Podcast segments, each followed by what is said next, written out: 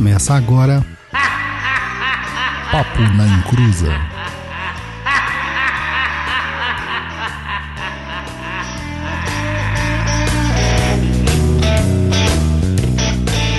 Eu abro os meus trabalhos com a força da Jurema. Eu jurei, jurei, jurei. Jurei perante a Jurema.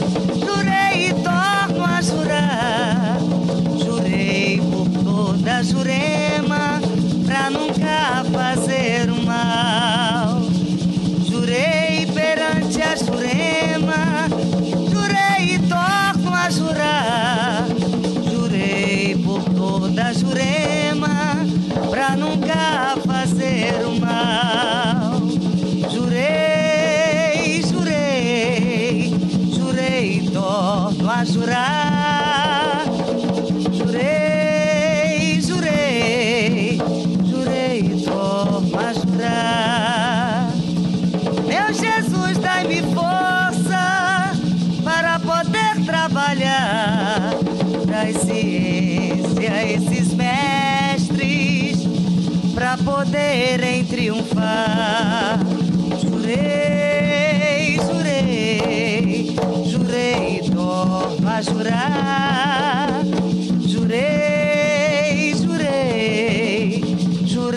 torno a jurar.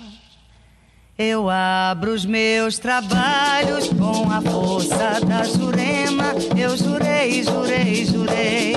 Jurei perante a Jurema. Jurei e torno a jurar. Jurei por toda a Jurema pra nunca fazer o mal. Jurei perante a Jurema. Jurei e torno a jurar. Jurei por toda a Jurema fazer o mal.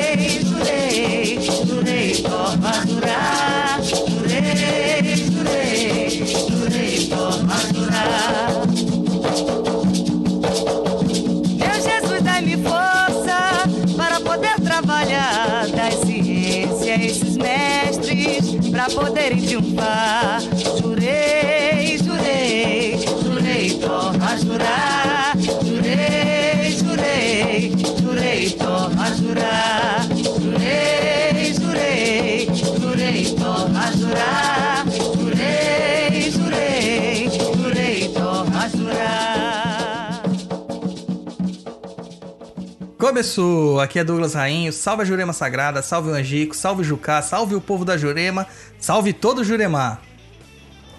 Olá pessoal, boa noite, tudo bem? Aqui é o Luiz Guenca, mais conhecido como o japonês do podcast. E hoje aqui mais um programete sensacionível para vocês. Olá, boa noite. Aqui é Pai Aderbal, de Oxamaguian e Juremeiro, mestre de Jurema, do mestre Zé Mulambo. Um saravá a todos os catimbozeiros assumidos e os não assumidos também. Maravilha, maravilha. Seja bem-vindo, Aderbal. Vamos lá primeiro aqui pros recados do Japa Japa, rapidinho nesses recados, porque a galera tá ansiosa, japonês, ansiosa. Roda a vinheta.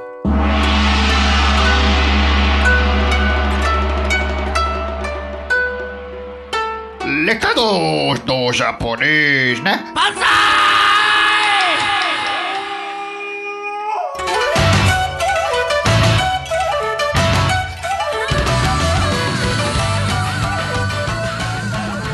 E aí galera, tudo bem? Não pula, aqui é rapidinho e o recado é muito importante. É, vocês sabiam que a gente tem um canal no YouTube com um montão de vídeos sobre macumbaria? Pois é, conheça lá o nosso canal, youtube.perdido.co. Todo o nosso conteúdo inscreve no nosso canal e nos ajude a chegar mais longe. Além disso, dê a chance para os nossos cursos da plataforma do Perdido EAD, www.perdidoead.com. Temos certezas que vocês vão adorar os cursos disponíveis lá. E olha, o Douglas vai fazer um workshop sobre velas nas práticas de Umbanda pela plataforma Simpla. Serão aí duas horas de conteúdo ao vivo e não terá segunda chamada. Então garanta já o seu ingresso, que é limitadíssimo no link do evento que você poderá ver no post. Como sempre aí, queremos agradecer os nossos apoiadores que permitem fazer o programa cada vez melhor. Se você ainda não é nosso apoiador, não perca a chance, o caminho é aquele de sempre. Acesse o site lá, www.catarse.me barra Papo na Encruza. O link também está disponível lá no post oficial no blog, no www.perdido.co. É só o C e o O, tá, gente? Não tem M no final. Mas se não der para ajudar a gente aí financeiramente, não tem problema. E ajuda a gente compartilhando nossos programas nas redes sociais, nos seus grupos do WhatsApp e ajude a espalhar e combater a desinformação. O WhatsApp hoje caiu, então pode ser no Telegram também, viu, gente? Não tem problema não. Continua também seguindo a gente lá nas nossas redes sociais para você ficar antenado de tudo que acontece aqui com a gente. Você pode acessar lá o Instagram, www.instagram.com.br Papo na Encruza ou arroba Papo na Encruza aí diretamente no seu smartphone. O nosso blog lá com muitos textos e vídeos é o www.perdido.co e a nossa plataforma de cursos é www.perdidoead.com e o TikTok da Discordia é arroba Papo na Encruza. Se você quiser mandar a sua crítica, sugestões, dúvidas, ou sei lá o que você quiser mandar, pode mandar para o e-mail marotíssimo, contato arroba perdido.co. Quiser mandar pergunta lá para o nosso outro quadro, outro podcast, o Tá Perdido, fique à vontade. Então é isso aí, recado dado. Espero que todo mundo tenha anotado tudo aí. E vamos pro programa de hoje, que o pessoal hoje está aceleradíssimo aí para saber mais sobre Jurema. É japonês, japonês, japonês.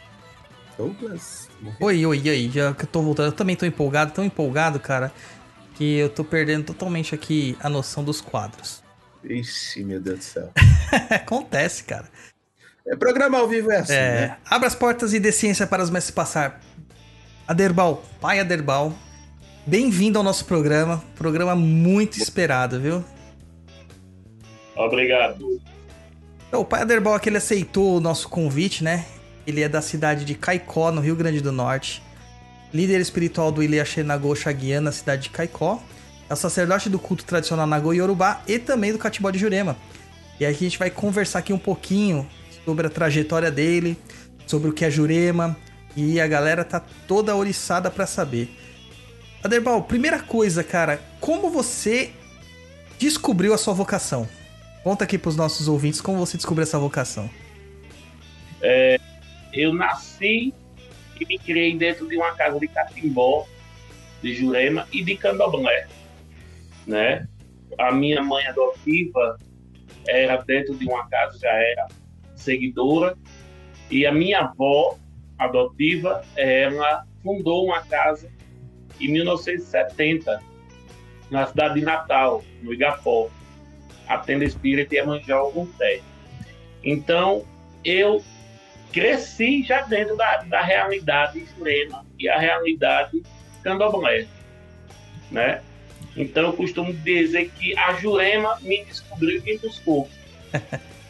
Porque a espiritualidade foi me buscar no ventre da minha mãe. Eu fui previsto é, anos antes de nascer que viria com uma missão religiosa. Inclusive o meu nome traz esse fardo, que, que Aderbal de França é o meu guia e foi a pessoa que antes de desencarnar determinou religiosamente essa minha missão e teve a, a, a visão do, da minha chegada à tenda. Maravilha, maravilha. Então você também é sacerdote do culto Nagoya Urubá. A gente não vai falar sobre esse culto aqui hoje, até pod- podemos falar em um outro programa. Mas vamos conversar um pouquinho, só para saciar a curiosidade das pessoas. O que, que é o, o culto de Nagoya Urubá? Olha, Nagô é um segmento, é, é, é candomblé, Sim. né? Um segmento de candomblé é, é, é originalizado na, na parte da Nigéria, na África. E o meu avô de santo, hoje o dono, foi quem trouxe esse segmento ao Brasil, né? O Nagô chegou em 1519 por aí, ou no meio disso, e ele foi quem trouxe isso. Ele, era, ele foi o propulsor do Nagô no, no, no país, de fato. Não é isso? Então, o Nagô é um segmento da culto aos orixás, é, é, divindades que não nasceram, não viveram e não morreram Sim. né? Dentro do Nagô não, não existe vícios, não existe bebidas, não existe é, é, vínculo nenhum a- ao que é humano. Você tem que estar 100% puro para aquilo.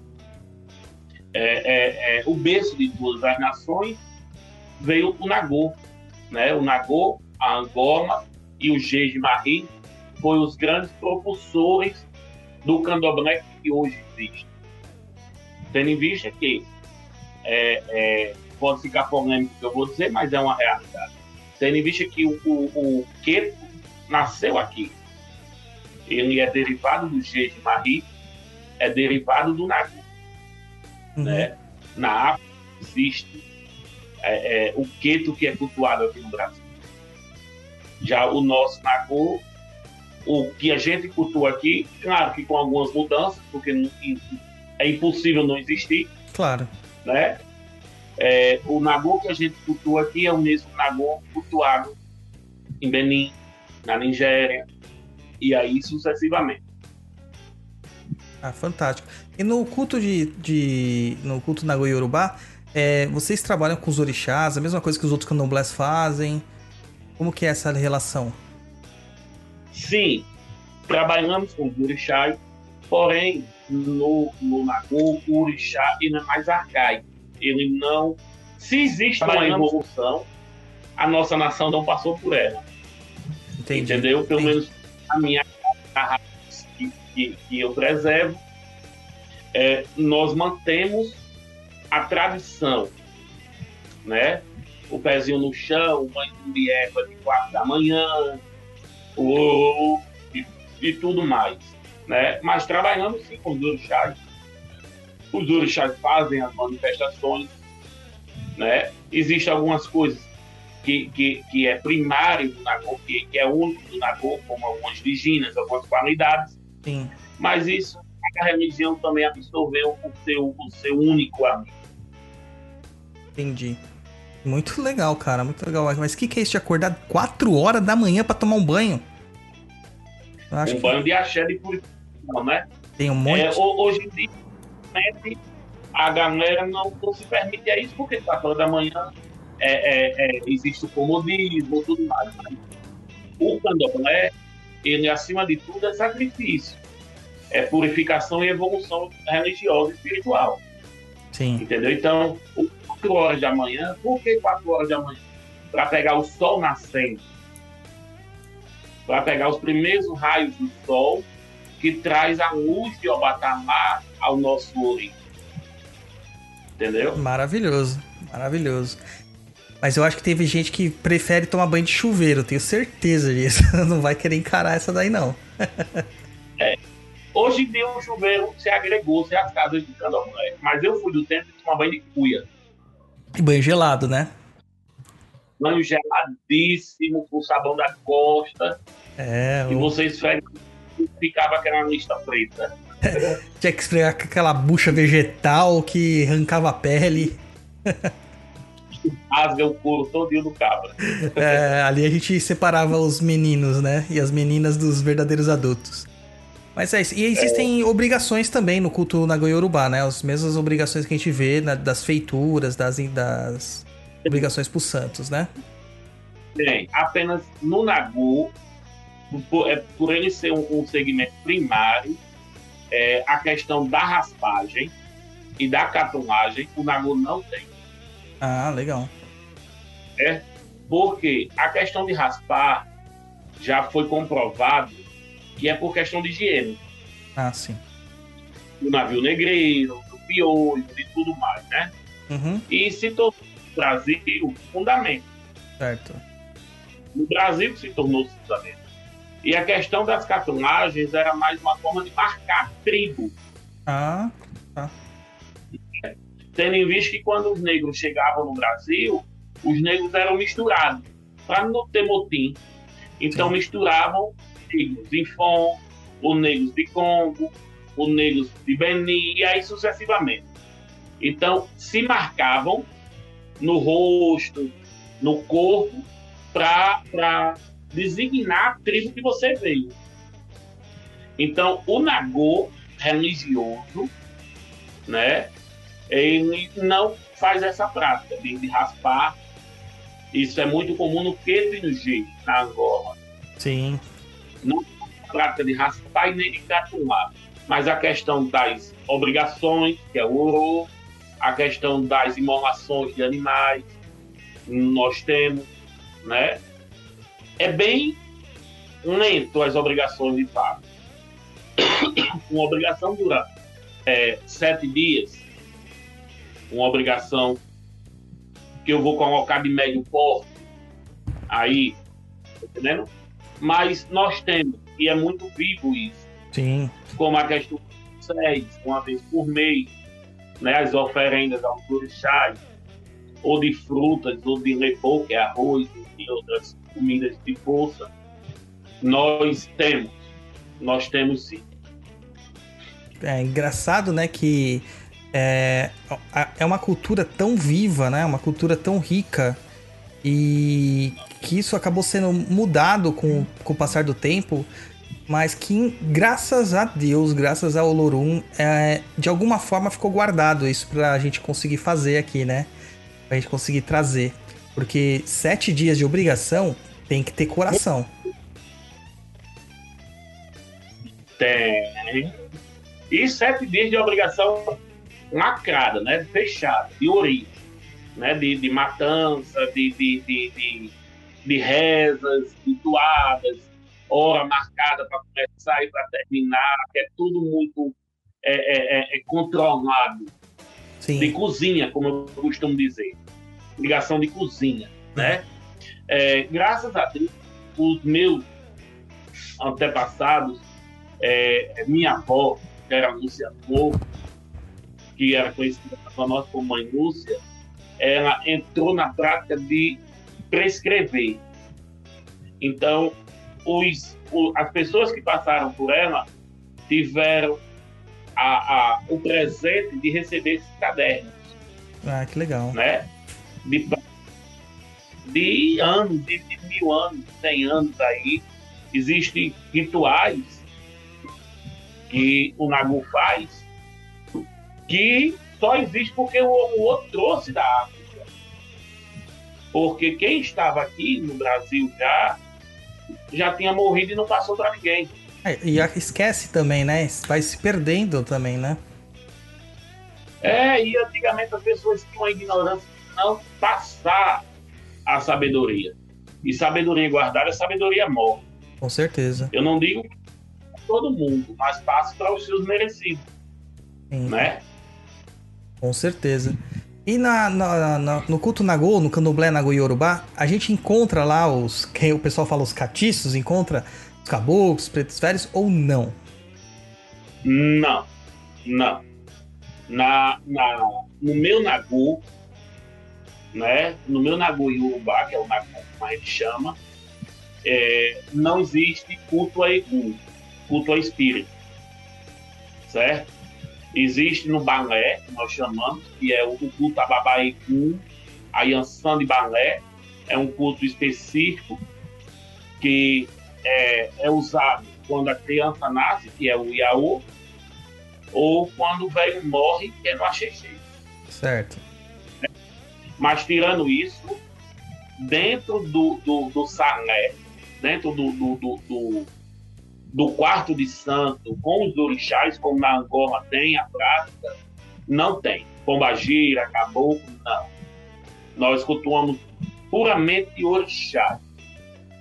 Eu costumo dizer que estou muito mal interpretado quando digo que no olho do orixá, que eu cultuo, Jesus não é chamado. Entendi. Porque Jesus nasceu, viveu e morreu. Sim. Então, no- o orixá é uma divindade. É a força da natureza. É manjar pra gente é a força e a vida do mar. Oxum é a força e a vida do rio. Oxóssi, Odé, que pra gente é Odé, é as matas. Entendeu? E nós somos, é, somos pedaços da natureza. So- é, Somos fragmentos da natureza e também fragmentos do nosso orixá. Sim. Então, Egum, a gente mexe no outro universo, que é o catimbó. O catimbó de Jurema, que é um segmento totalmente in- indígena, né? totalmente terra. Mas no, no Nagô não existe nenhuma prática que agregue divindade e espírito e morte. Não. Maravilha, muito bom elucidar alguns pontos. E aí você já entrou no, no que a galera quer saber mesmo, que é a Jurema. A Jurema, eu até conversando com vocês, eu falei assim, a Jurema é uma querida aqui, pelo menos em São Paulo, é uma querida, mas é uma desconhecida. Porque muitas pessoas falam da Jurema como se conhecesse. Pode falar, pai. Lamentavelmente é ainda, Lamentavelmente. né? Muitas pessoas falam, somos de Jurema, mas de Jurema não tem nada. né? então hoje aqui no programa eu queria trazer um pouquinho da sua Jurema, Pai Aderbal. Da Jurema que você pratica, da sua rama. É, para quem não entende, rama é como se fosse as vertentes que a Umbanda também carrega. É a tradição, é a família, sabe? A raiz que cada um carrega. Então a Jurema. Jurema e Catimbó a gente pode falar que é a mesma coisa? É, só um- uma, uma ressalva, meu amigo Douglas. Antes da gente começar, eu quero deixar claro que a noite de hoje eu não estou impondo uma verdade. Eu estou trazendo a minha verdade dentro da minha realidade. Tá entendendo? Porque nós sabemos que Candomblé existe várias vertentes, como a Umbanda existe várias vertentes. Sim. E a Jurema não é diferente. Né? Eu não estou falando de, de uma Jurema tupi-guarani. Sim. Eu estou falando, de uma Jurema que nasceu no Maranhão, no Podó do Maranhão, numa tribo extremamente antissocial chamada tribo Jucuru. Né? Que, que os telespectadores podem pesquisar, existe relatos dessa tribo. Então, eu estou falando dessa Jurema mais raiz, mais chão, né? mais mata na realidade. Certeza. Entendeu? É, Qual foi a pergunta, amigo? é realmente a, a raiz indígena da, do culto, né? É, a pergunta foi se Jurema e Catimbó elas podem ser consideradas a mesma coisa. Sim. A Jurema é um, um, um árvore, né? Cientificamente chamada Mimosa hostilis negra. É um- uma, uma, uma leguminosa. Mas ela também traz uma força de um, de um sagrado, de um encantado. A Jurema ela é conhecida como árvore, como uma cabocla, Sim. como uma bebida e como uma terra. Sim. Né? A gente tem que pautar bem isso. Então, a Jurema é uma cidade onde dentro dessa cidade há várias vielas de várias outras cidades, como o Jucá, o Manacá, o Angico, é, é, é, o Josafá, o Urubá, o Fundo do Mar, e aí sucessivamente. O Catimbó é a prática dentro da Jurema que agrega outras práticas. Certo. Eu sou catimbeiro quando eu pratico a minha Jurema, o meu, o meu, o meu, a minha prática espíritos, a minha ancestralidade, com outras crenças agregadas, como o próprio é, é, é catolicismo. Então, sou catimbozeiro por isso, por, por, por ter um- uma vertente natural e praticar uma outra agregada a essa. Então, Jurema e Catimbó é sim uma, uma única coisa, Maravilha. entendeu? Maravilha. A gente do Nordeste costuma dizer que Catimbó é quando a Jurema ela é amuada. A Amu- gente tem am- essa amuada. A moada. que quer dizer Jurema braba, Jurema de chão. entendeu? Sim. Jurema que agrega várias correntes mediúnicas, várias correntes espirituais, num só ritual, num só minuto. E pega fogo de tudo aí. É, assim que é bom, assim que é bom. Não vejo a hora dessa pandemia acabar pra eu poder ir pra aí pra ver, ver isso com meus próprios olhos. Vamos, Mas né? eu, vou deixar só perguntar, você vai como lá? Vou de avião, mano, vou de mula. Ai, meu Deus do céu. É que eu morro de medo de voar, entendeu? Ah, mas vem de carro, vem, vem, vem de avião segurando na mão dos encantados e chega aqui. Ah, eu vou nem, Ó, eu vou nem se for de só- mula, eu vou. Só a título de curiosidade, eu coloquei aqui, ó, pra você ir de carro, são 2.932 quilômetros. Mas pra isso que eu tenho você, japonês, você vai dirigindo. Né? São Pega. quase cinco dias de viagem. Japonês. É. Pega, pega, pega o avião, ó, 3, 4 horinhas, você já tá ali, ó, é rapidinho. Então, a- a- a- um, um- uma pergunta que um ouvinte nosso mandou no, no Instagram foi que ele perguntou como se iniciou o culto da Jurema, né? Se tinha um fundador. É, e aí você comentou que vem de uma tribo é, dos Jukuru, que acabou sendo uma tribo fechada, inóspita, né? Bravia. E que eles que criaram essa estrutura. Então, não tem um- uma pessoa que criou isso, que trouxe isso. Não é uma revelação. É uma, uma constituição de uma tribo mesmo. Veja bem, a Jurema ela tem várias ramificações, certo? Jurema é uma prática religiosa das tribos de índio. Então, cada tribo, a, a, a, a tribo Tupi-Guarani, ela tinha prática Jurema com algumas é, é, é, relevâncias em cima. Certo. A minha Jurema, ela vem naturalizada da tribo Jucuru, que quem trouxe para a cidade foi um mestre chamado Mestre Terceiro, um índio que saiu da sua tribo por missão religiosa e trouxe a prática da pagelança dele para a cidade, que é hoje o que eu pratico. Então, a Jurema em si é uma prática de dentro das tribos, que os pajés usavam para ter uma ligação com os seus antepassados, com os espíritos das matas, né? E aí, sucessivamente, como a, o Tupi-Guarani acredita em Jupira, em Jandira, em Saci, em Araribóia, em Navarro. São espíritos das matas, Sim. né? Então, nós acreditamos em outros, em Reis Canidé, o protetor das matas, o grande guardião, e aí sucessivamente, o grande Tupã, Deus, né? Cauã, o Sol, Sim. e aí, e aí vai. Então, a Jurema, de fato, ela não teve um propulsor. Ela teve os propulsores, que eram as suas tribos. Certo. E cada tribo, uma, uma, uma prática única de se fazer. Maravilha. E aí, então, a gente pode dizer que são essas seriam raízes de Jurema, ou as ramas de Jurema que a gente encontra é, por aí na- nos muitos sociólogos que escrevem sobre, né? Sim, sim.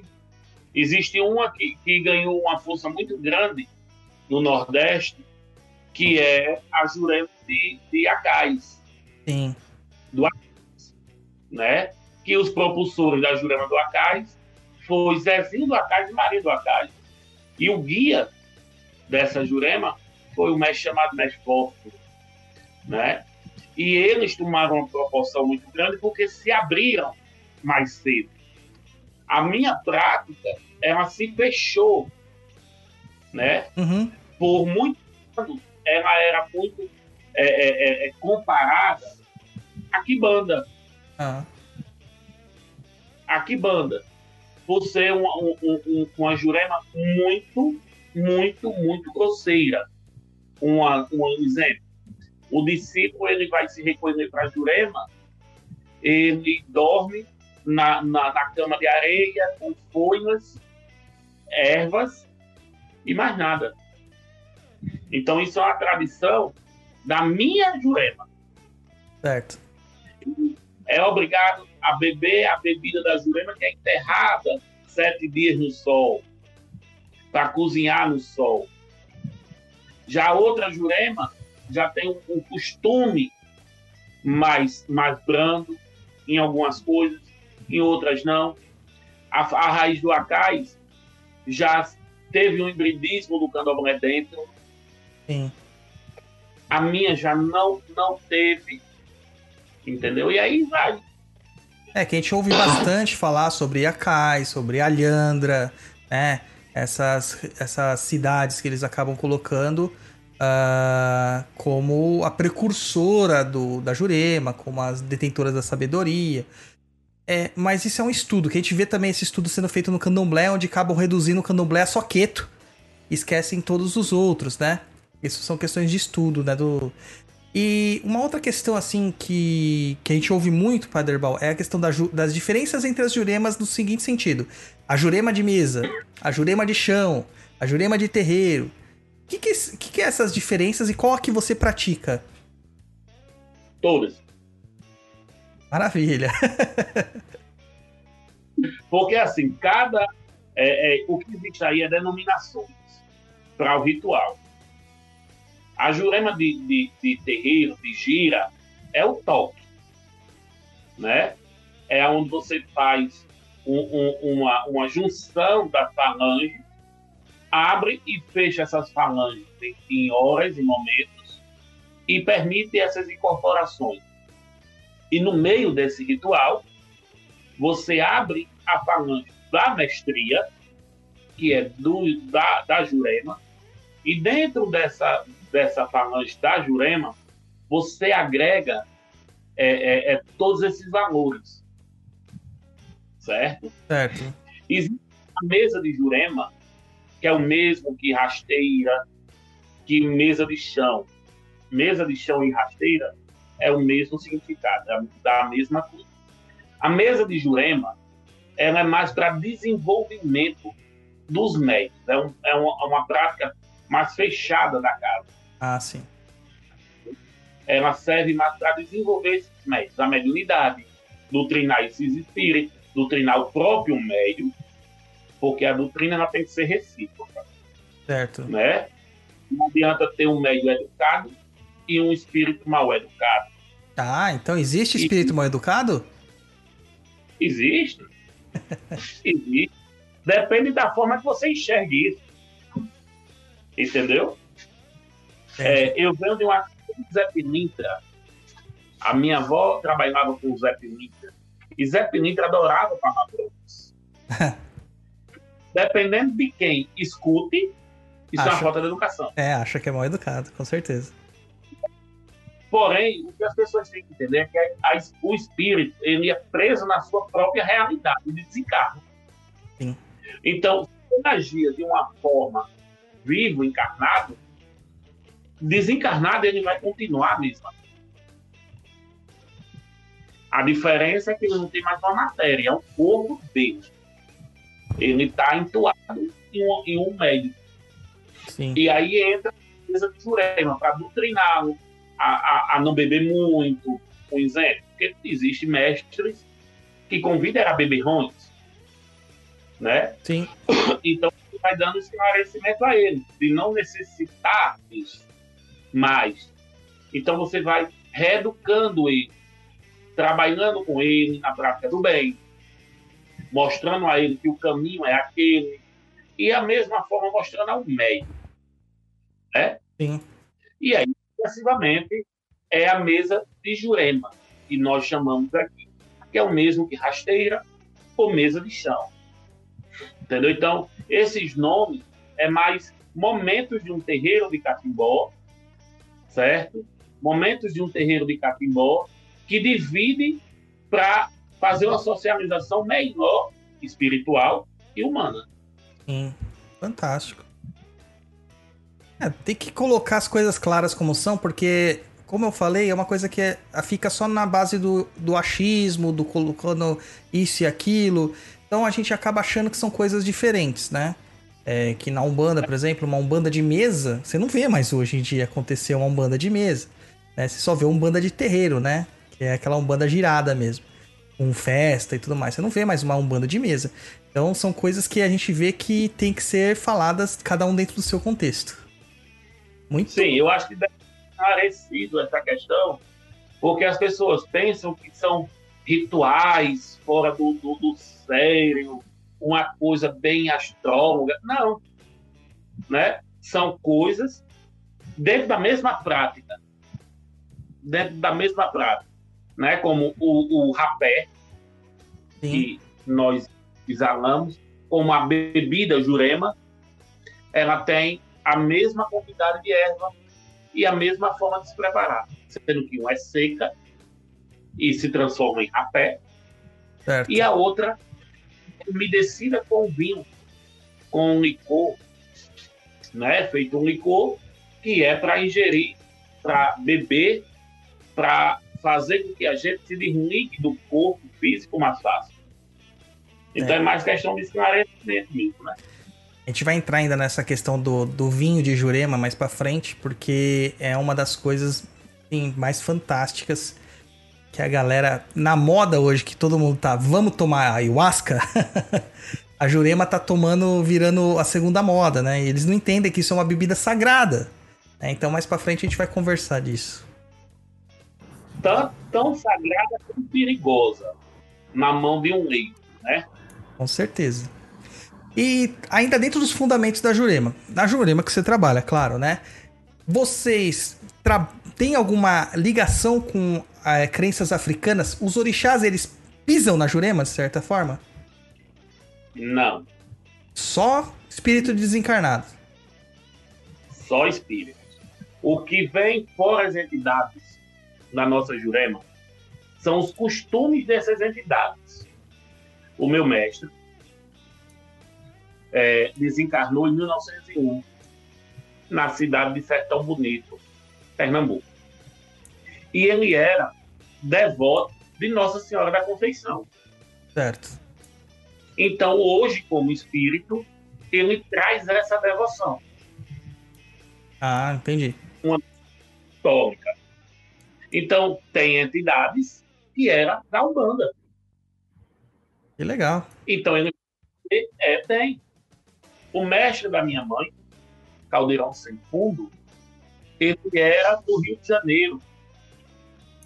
Ele era coveiro e traficante.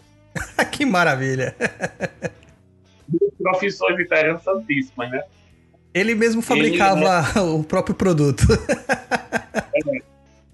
ele mesmo finalizava. Ele foi quem fundou a favela do Dendezeiro no Rio. Sim. Ele foi o primeiro traficante da favela do Dendezeiro. E o nome dele religioso é Caldeirão Sem Fundo, dando, dando vida ao o caldeirão do fundo do mar, Sim. porque é onde ele desencarnou.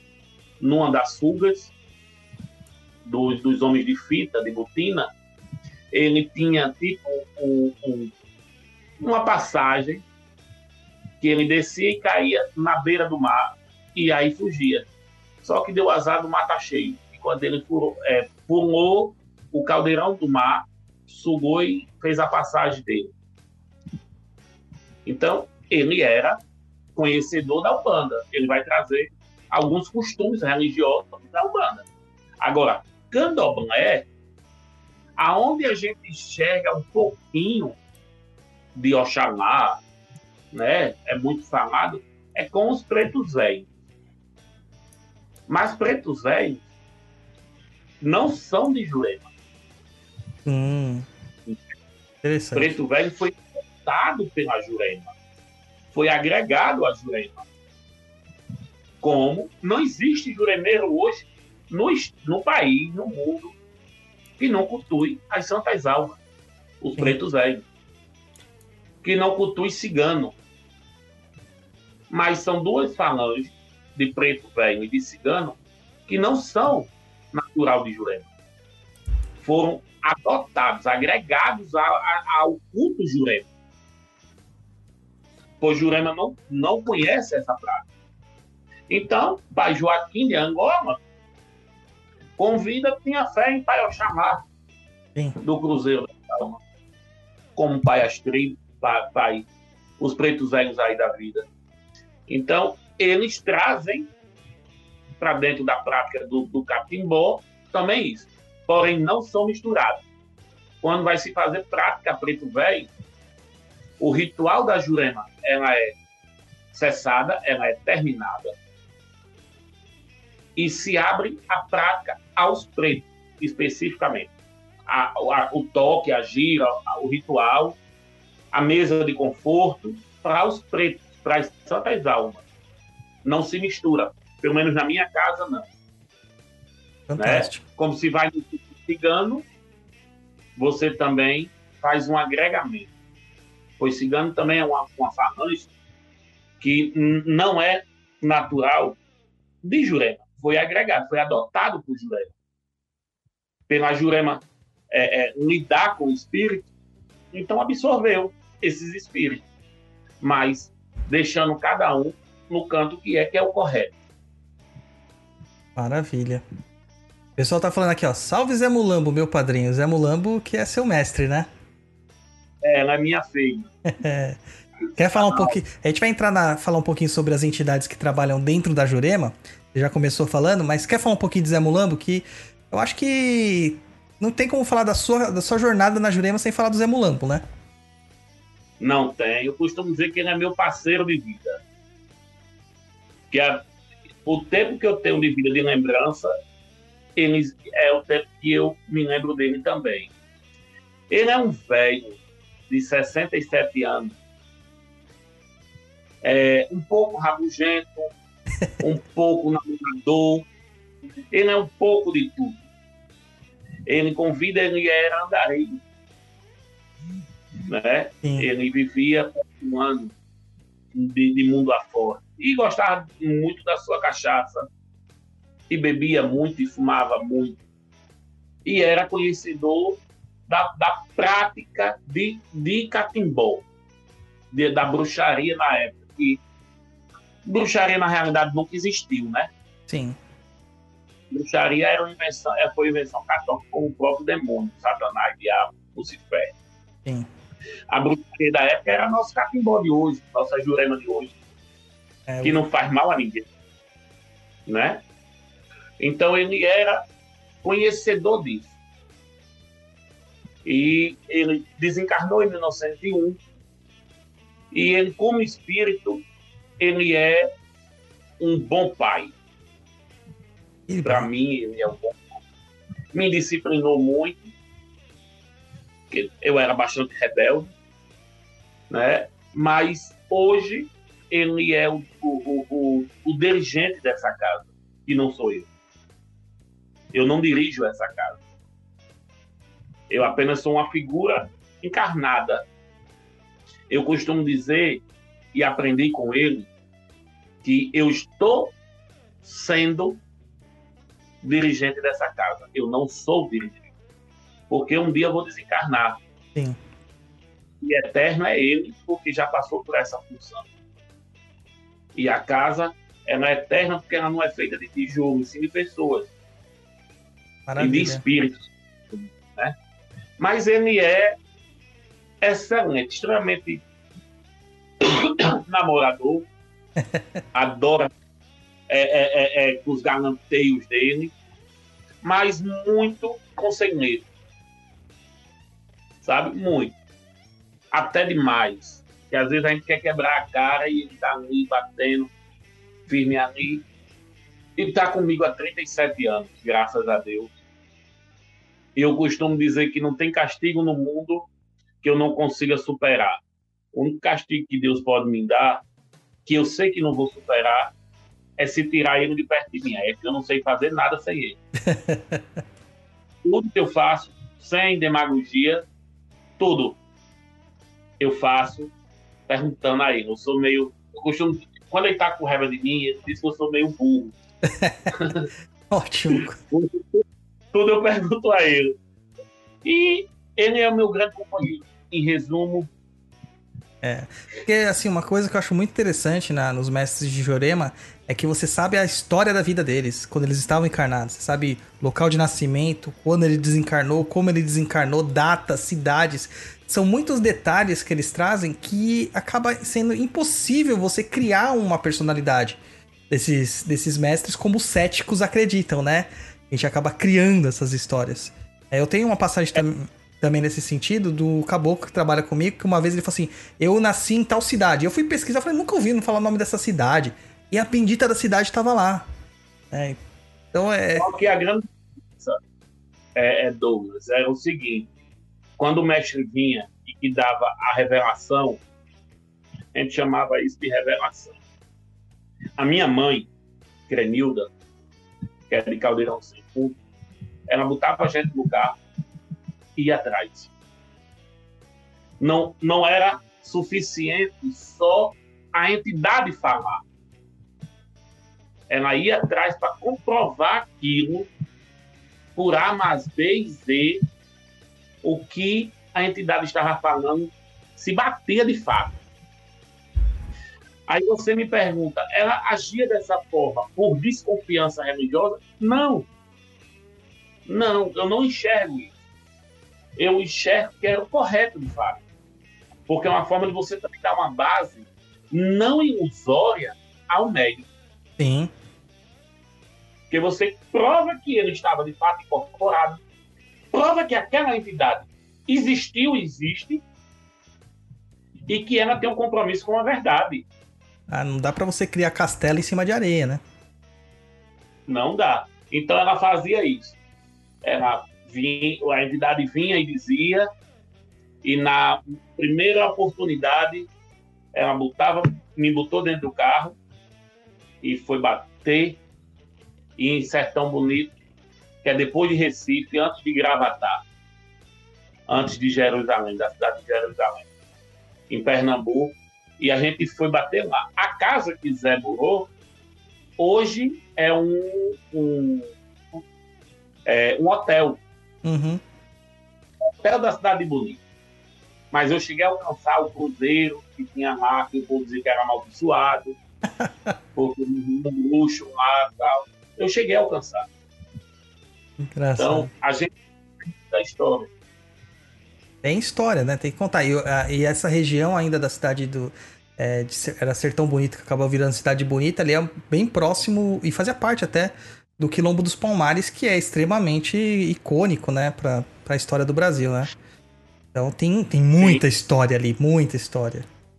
Então vamos lá, pai. Der- A, a, Pode falar. Pode falar.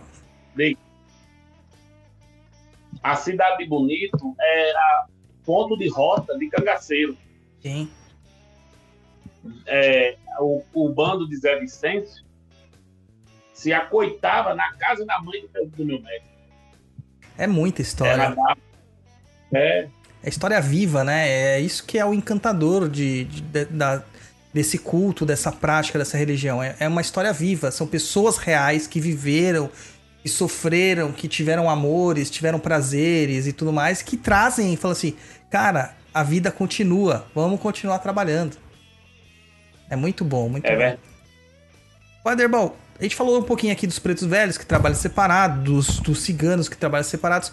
E outras entidades. Quais são as entidades que realmente atuam dentro da, da Jurema como guias espirituais? Caboclos, baianos, boiadeiros? Como que é essa questão? Olha, é, dentro da Jurema, você pode ser tombado para a Jurema na linha de cigano. Olha, curioso. Pode sim. É, porque o que existe é o seguinte: cigano não é natural de Jurema, a linhagem, né? a, vibra, a, a- a vibração. Mas eles se agregaram, se permitiram a entrar dentro deste, dessa, desse reino. Como os pretos velhos entram dentro de uma cidade chamada, chamada Cidade das Almas, pelo alguns juremeiros, ou a cidade de, de Urubá, que é uma cidade espiritual da Jurema. Tá entendendo? Sim. Então, assim, claro que o ritual tem um diferencial, muda. Se agrega o costume é, é, é, da Jurema e o costume do, do cigano e se faz aquela questão. Isso vai muito da idade de frente do, do discípulo.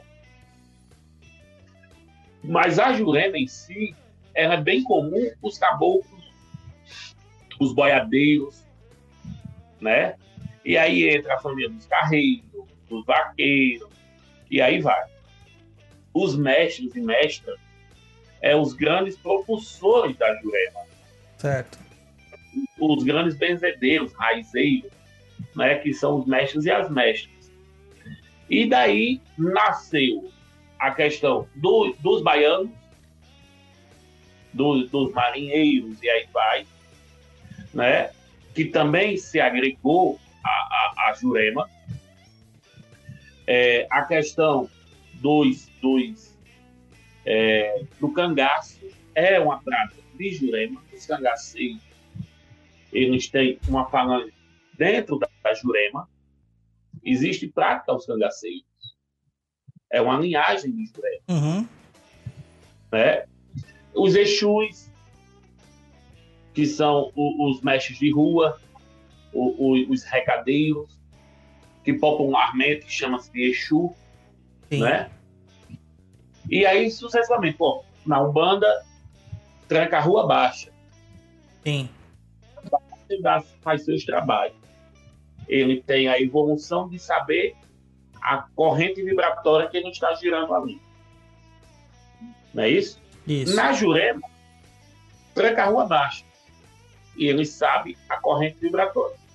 Porém, a Jurema ela tem uma coisa à parte.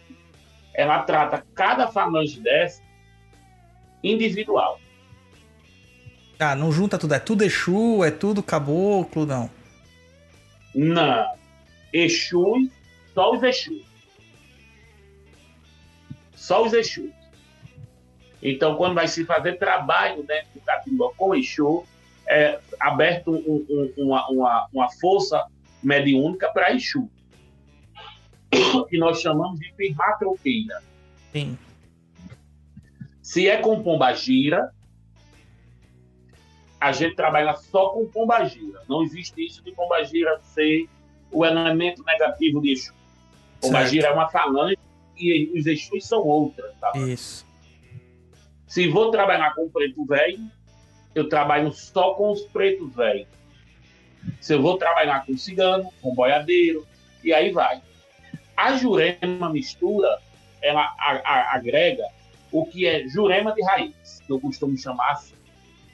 Que são os mestres, as mestras, os quibandeiros, as quibandeiras, que são um- um- uma, uma classe de mestres, os boiadeiros, entendeu? Sim. E aí sucessivamente. Essa, essa, essa, esse pessoal é trabalhado todo junto. Mas nem os caboclos a gente mistura com os mestres. É tudo separado. Quando vai, quando vai trabalhar com caboclo, abre a macaia, que é a corrente de caboclo, né? abre as matas. E aí se trabalha só com caboclo, com os índios.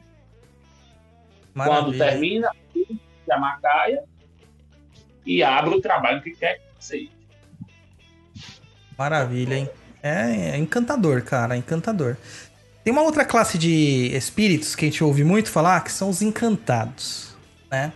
A gente ouve muito falar na encantaria maranhense, na cantaria amazônica, mas os encantados são naturais dos povos indígenas, na verdade, né? É muito anterior qualquer coisa que a gente tenha como uma religião antes da chegada do homem branco.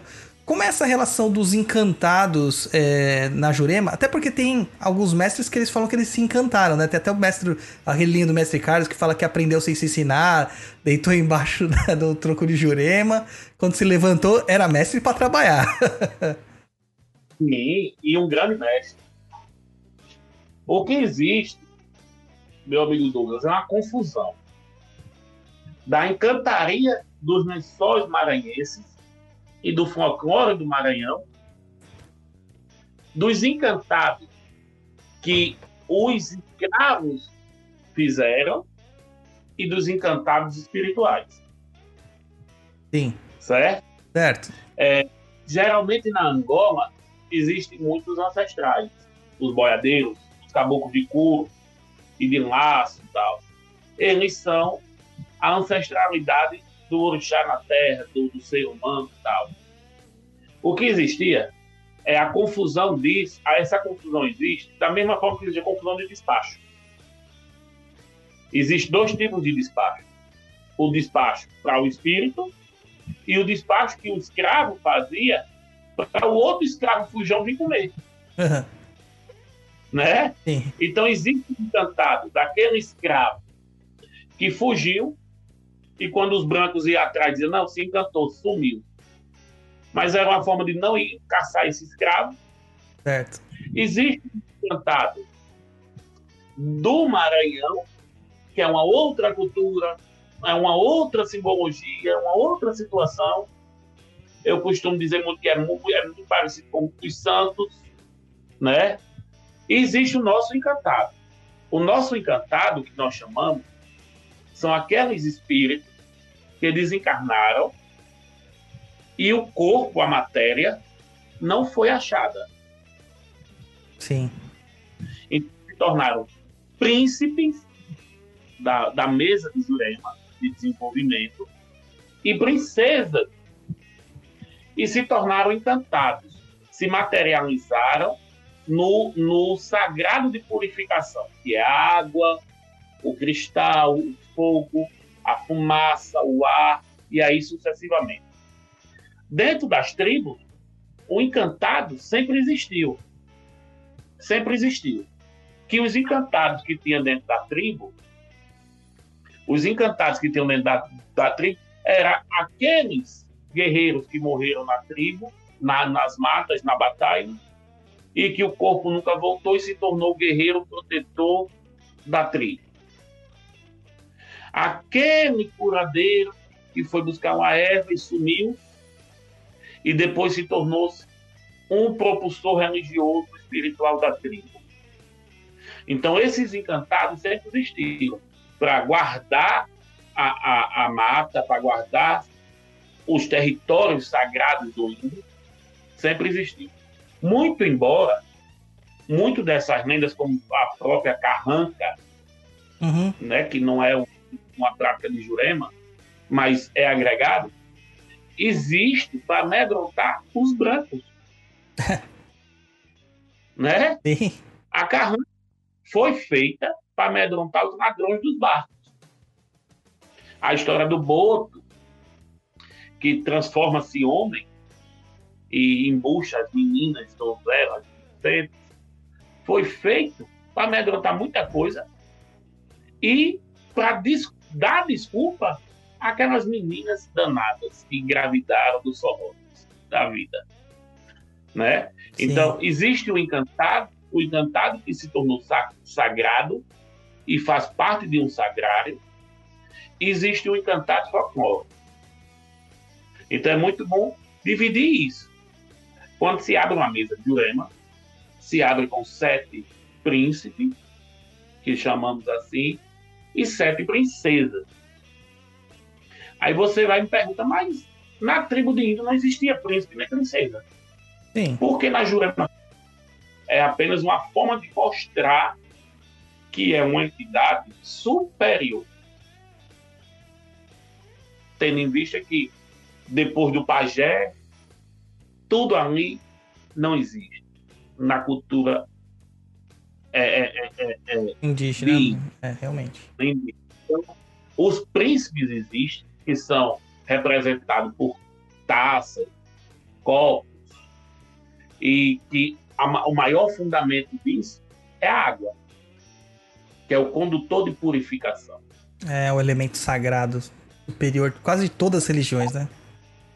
Sim, a água é, cobre a gente quando nasce, antes de nascer, quando nasce e quando morremos, como o índio. Porque o índio, ele tá, nós estamos envolvidos no líquido amniótico, dentro da barriga da nossa mãe. Sim. Na tribo de índio, nós nascemos dentro do rio, Sim. a criança cai dentro do rio. E quando boia, que levanta, se não chorar, ali, a cultura na época, né? Ali eles já sacrificavam, afogavam, porque tinha mil, mil motivos. Então a criança tinha que sair dentro d'água chorando. Sim. Era a segunda parte que a água envolvia a gente. E quando a gente desencarna, com o banho sagrado na beira do rio, que é uma prática de índio.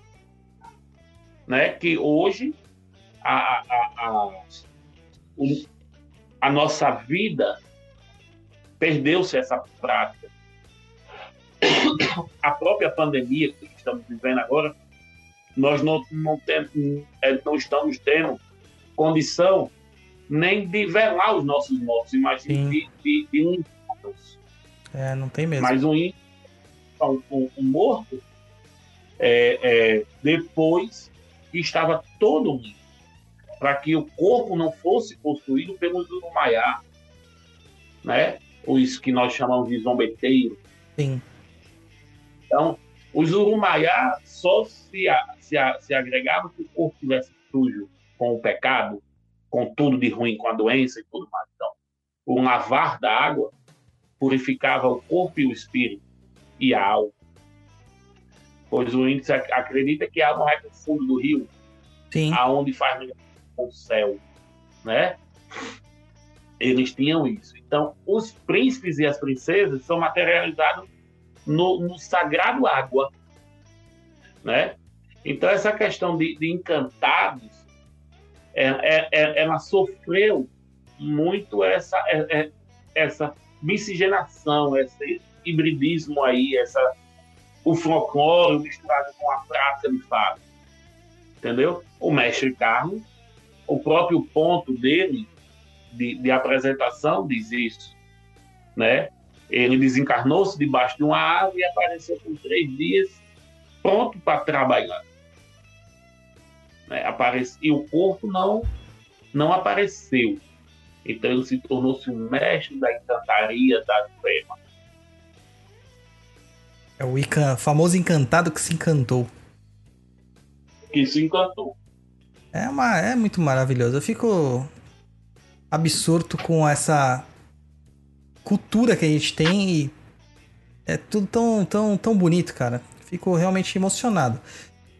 Dentro dos mestres da Jurema, Pedro a gente tem aí algumas figurinhas que, né, acabam. Figurinhas no bom sentido. que acabam chamando uma atenção tremenda, né? O próprio Zé Pilintra, que acabou tomando. Oi. Ah, O Zé Pilintra é, eu acho que a entidade mais famosa é, no Brasil todo que tem ligação com a Jurema e com o Catimbó, né?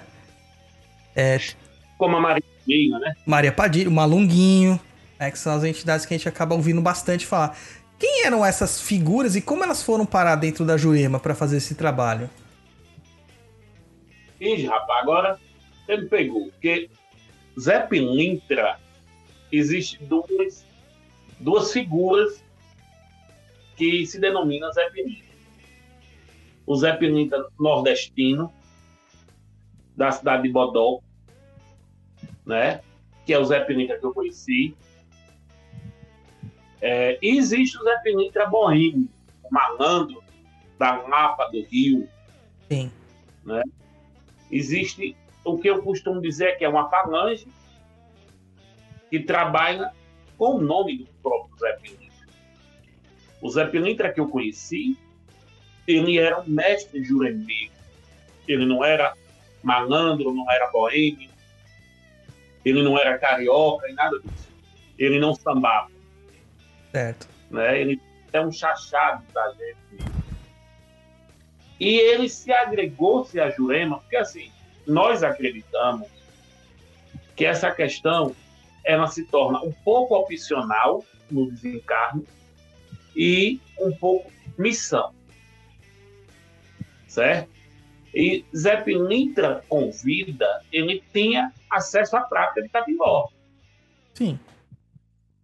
Então, quando desencarnou, a própria Jurema atraiu ele para dentro de si. E ele se tornou um grande mestre de Jurema. Hoje, com uma missão absurda, como a própria Maria Padilha. Né? Há relatos que Maria Padilha foi mulher do rei, amante do rei, e aí sucessivamente. Não discordo. Não discordo. Mas, para mim, o grande valor dessas entidades, como Zé Pilintra, o Tranca-Rua, Maria Padeia, e aí entre, entre, entre, entre, é, mestres que em São Paulo não é conhecido, mas aqui no, no Nordeste são muito conhecidos, tem muitos mestres aqui conhecidos, né? Mestres naturais do Rio Grande do Norte que trabalham aqui. Antônio Olímpio é daqui do Rio Grande do Norte, né? Zé da Virada é daqui, é, é, é Paraíba, é Serra Negra do Norte, Zé da Virada. Então, Nego Gesso, é, é, de, de, de Gravatar, Pernambuco, esses espíritos, com vida, tinham alguma ligação com, com o Catimbó, com a Jurema. E quando desencarna, a missão continua, foi só o corpo Que foi embora. que foi, que virou, que é orgânico, que, que vai entrar em decomposição e se acabou. Mas o espírito permanece, a sua missão religiosa, com ou sem corpo.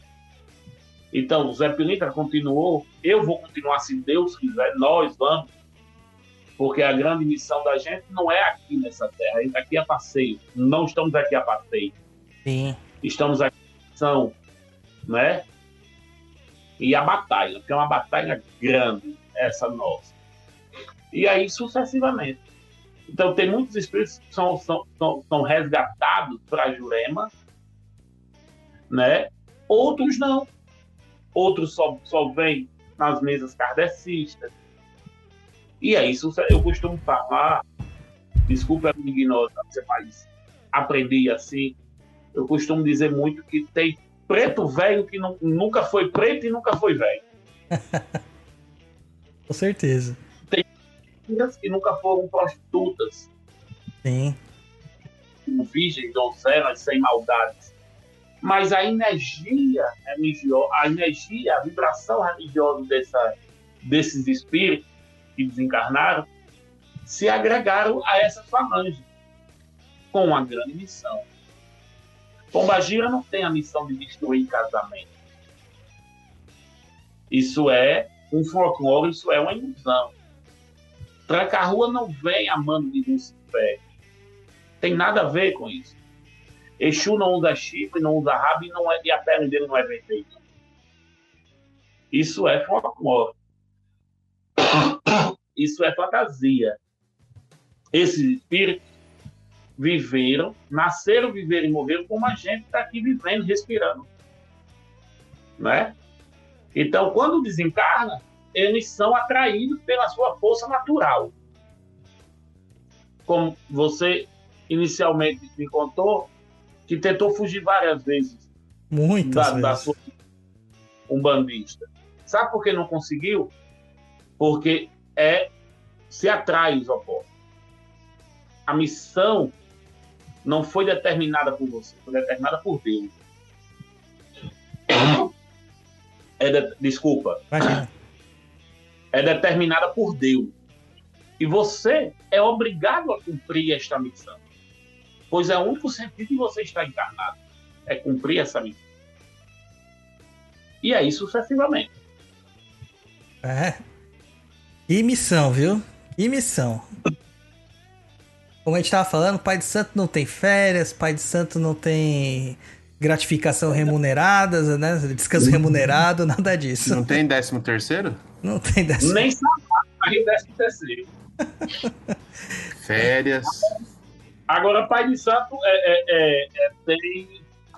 é, dão as contas do pai de santo. Quando ele desencarna aí, pronto, ele recebeu as contas dele. Aí já fechou, fechou a folha. Ai, fantástico. E no caso assim, os mestres da Jurema, é, na Umbanda, a gente trabalha com as falanges e tal, então vários espíritos acabam incorporando, trazendo os mesmos nomes e tal. Isso também acontece com os espíritos da Jurema e especificamente com os mestres da Jurema. Eles podem incorporar em outra pessoa, por exemplo, o Zé Mulambo pode trabalhar com outro, outra pessoa, outro médium? Se o médium for dele, sim. Sim. Por que não? Zé Mulambo não me pertence. Eu pertenço a ele em forma de missão. Certo. Ele pode trabalhar em vários médios, em várias caixas mediúnicas, com evoluções diferentes, porque ninguém é igual, né? E sem problema nenhum. Agora, o que não existe, o que não acontece, se acontecer é um, uma coisa complicada de se, se, se, se resolver, é dos corpos, um espírito não ocupa dois corpos no mesmo espaço. Certo? Certo. O Zé ele pode trabalhar em mim aqui e no mesmo momento estar em você, com você em São Paulo. Por quê? Porque ele é onipresente. certo. Ele é uma energia agregado a você. Ele tem os seus falangeiros. Então ele pode enviar um mensageiro dele em nome dele a você. E a, ou a mesma coisa comigo. Agora, já aconteceu na minha casa de eu ter discípulos de Zé. Olha, A gente que que possa aí dar um, um certo ciúme, né? Porque a gente com a mente pequena que tem, entende que ele só pode vir na gente. É. Mas na realidade, é, é, é, essa questão de, de, de escolha de médios é da entidade. A entidade escolhe esse médio de acordo com a energia desse médio e com a missão desse médio. Zé Muambo me escolheu porque eu tenho uma missão agregada a ele. Você pode ser de Zé Muambo e ter uma missão mesma forma agregada. E eu acho bem interessante que, por mais que as vidas sejam diferentes, mas os médios que têm o mesmo, a mesma entidade sempre têm coisas em comum. Costumes, hábitos. Sim. Eu acho isso maravilhoso. Eu também acho incrível, cara. Eu falo muitas vezes pro o meu caboclo, eu chamo ele de obsessor de estimação, né? Porque ele fica do lado ali me dando as, as diretrizes da vida, né? Faz isso, faz aquilo, etc e tal.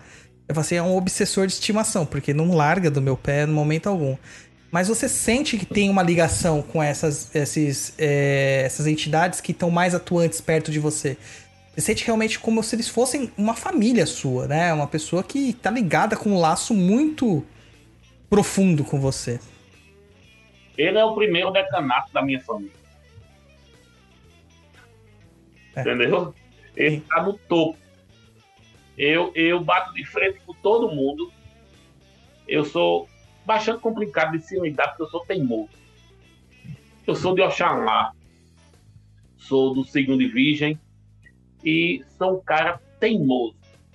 Não bote a mão que queima, o fogo queima. Eu tenho que botar para sentir o, o queimor, o ardor do, do, do calor, para ter a certeza que o, o que é queimar, sabe? Eu Sim. sou muito assim. Mas com ele, eu sou a única, a única que eu sei que ele fala e eu freio. Digo, tá bom. Vou teimar com você não, e aí sai, sai, sai o sambando. É assim mesmo.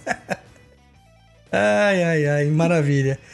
Padre Herbal, vamos entrar agora naquele tema polêmico que todo mundo quer saber, voltando, né, na verdade, nos- no- na questão do vinho, da Jurema e o tombo de Jurema. Né? Porque, olha, tem um monte de gente merecendo tombo, realmente, nessa vida. Mas não tão o tombo da Jurema. É, O que que Merece o tombo, mas não consagratório. Né? Não, consagratório. Parece abrir um buraco no chão e cair lá dentro. Mas o que, que é o tombo da Jurema? O tombo de Jurema, ele se inicia com um grande batismo, que o batismo existe em todas as religiões. Entendeu? Não existe isso de ser ser batizado tem que ser batizado no catolicismo, não.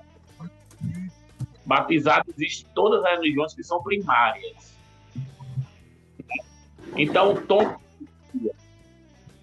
no batismo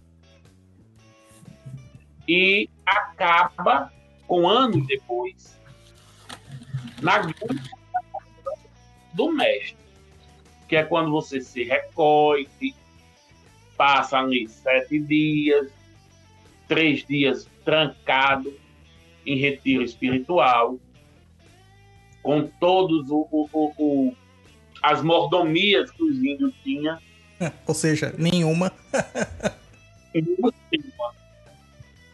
Come em recipiente de barro, come com a mão ou com a colher de, barro, de, de, de, de, pau, dorme no chão em cima da areia e a folha, e reza todo dia, às 6 horas, às 12 horas. Então, é um rito que não fecha só a matança, só o. É bem maior do que tudo isso. Você bate folha para o caboclo, você canta para o caboclo, abre a macaia, batiza nas matas, no mar, no rio, batiza na encruza, no cemitério.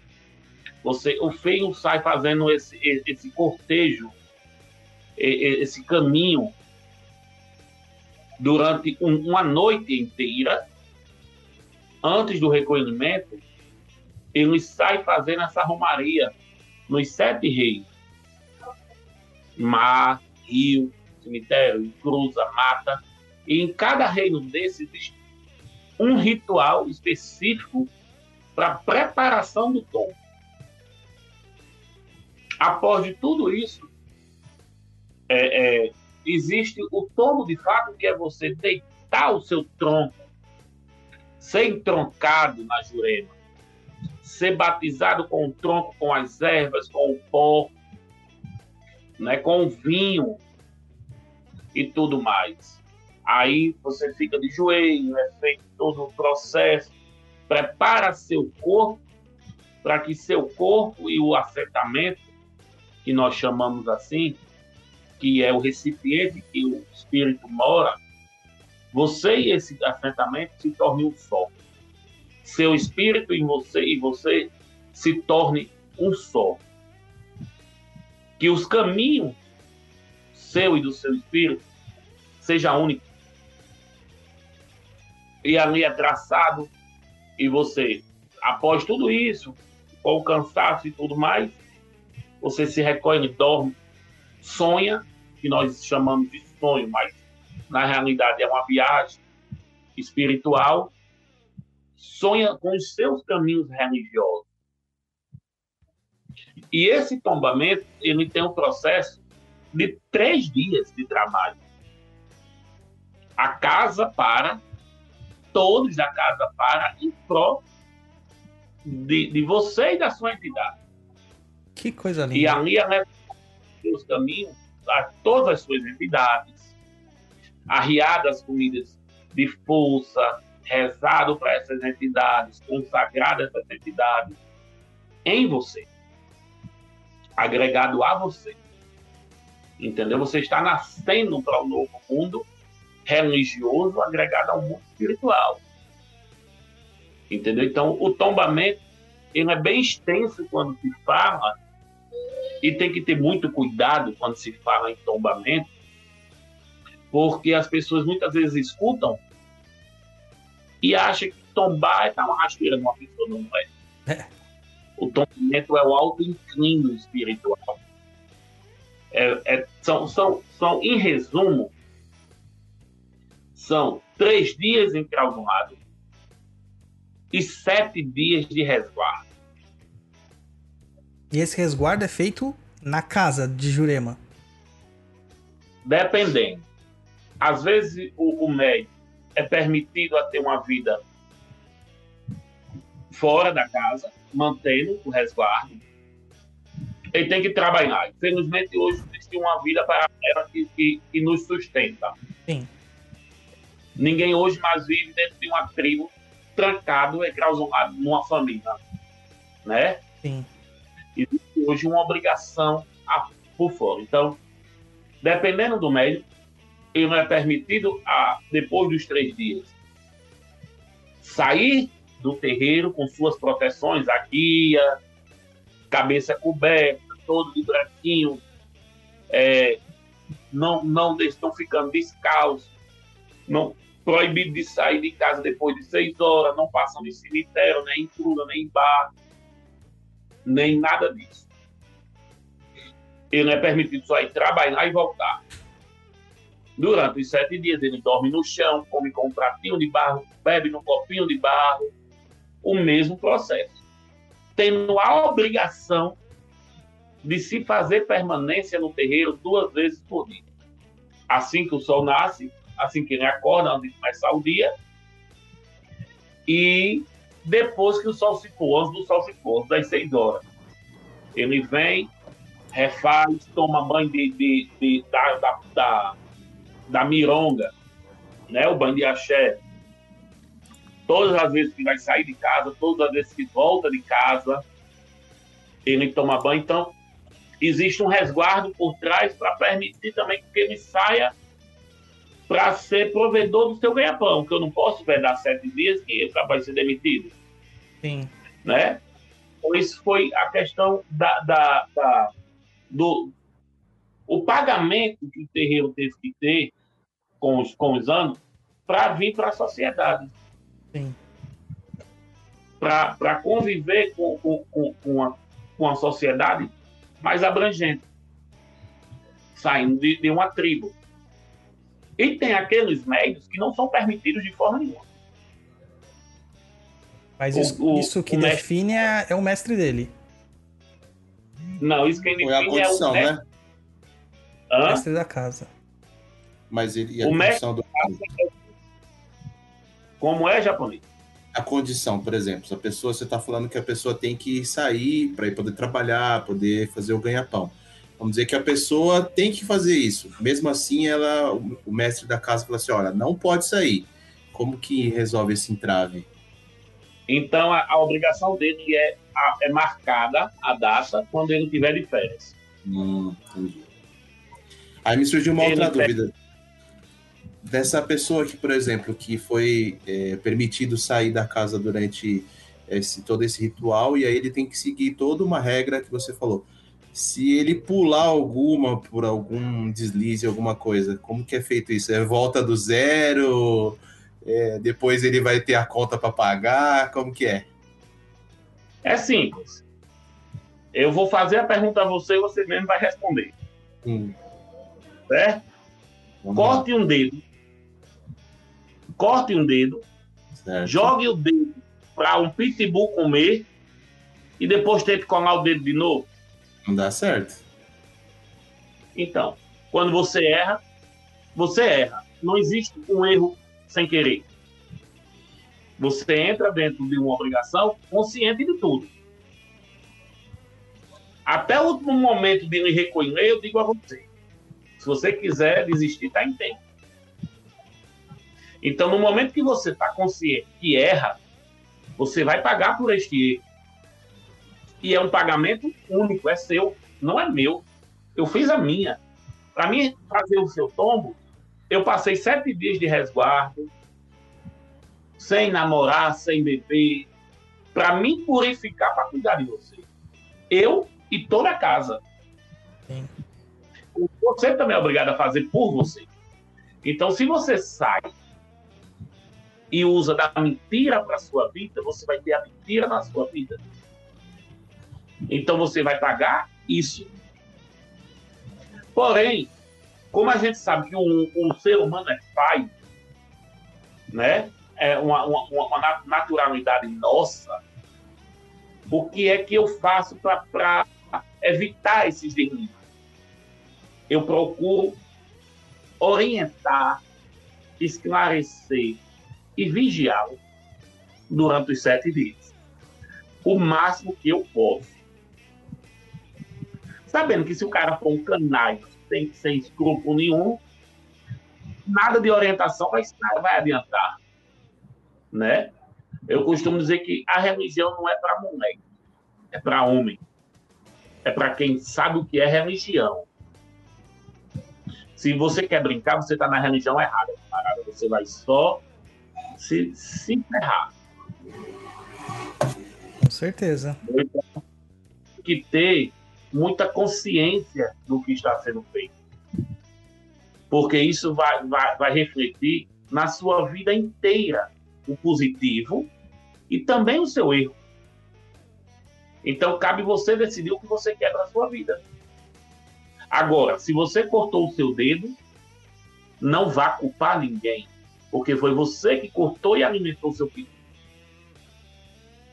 Sofra as consequências sem o seu dedinho. amigo. Deu para entender? É japonês, você não ia conseguir, cara. Na hora que aparecesse o Big Mac na sua frente, ia dar não. É. Mas, Derbal, e a questão do, do ser sementado na Jurema? É, é no tombamento que você faz a, a- o plantio da Jurema na pessoa? É, isso é você agora tá, tá aprofundando demais numa história que é bem delicada. Após as três primeiras horas da- do tombamento, no primeiro dia de tombamento, quando você faz todo o batismo nos sete reinos, você faz a- a- a- o ritual de acimentação. Certo? Certo. é preparado um, um pó sagrado, né? E seus padrinhos, seus guardiões, que você é guardado por sete guardiões vivos, sete mestres vivos, e por três mestres protetores, que é pai, padrinho e madrinha. Certo. E esses sete guardiões, eles são formados geralmente pelos seus próprios irmãos mais velhos. Que são.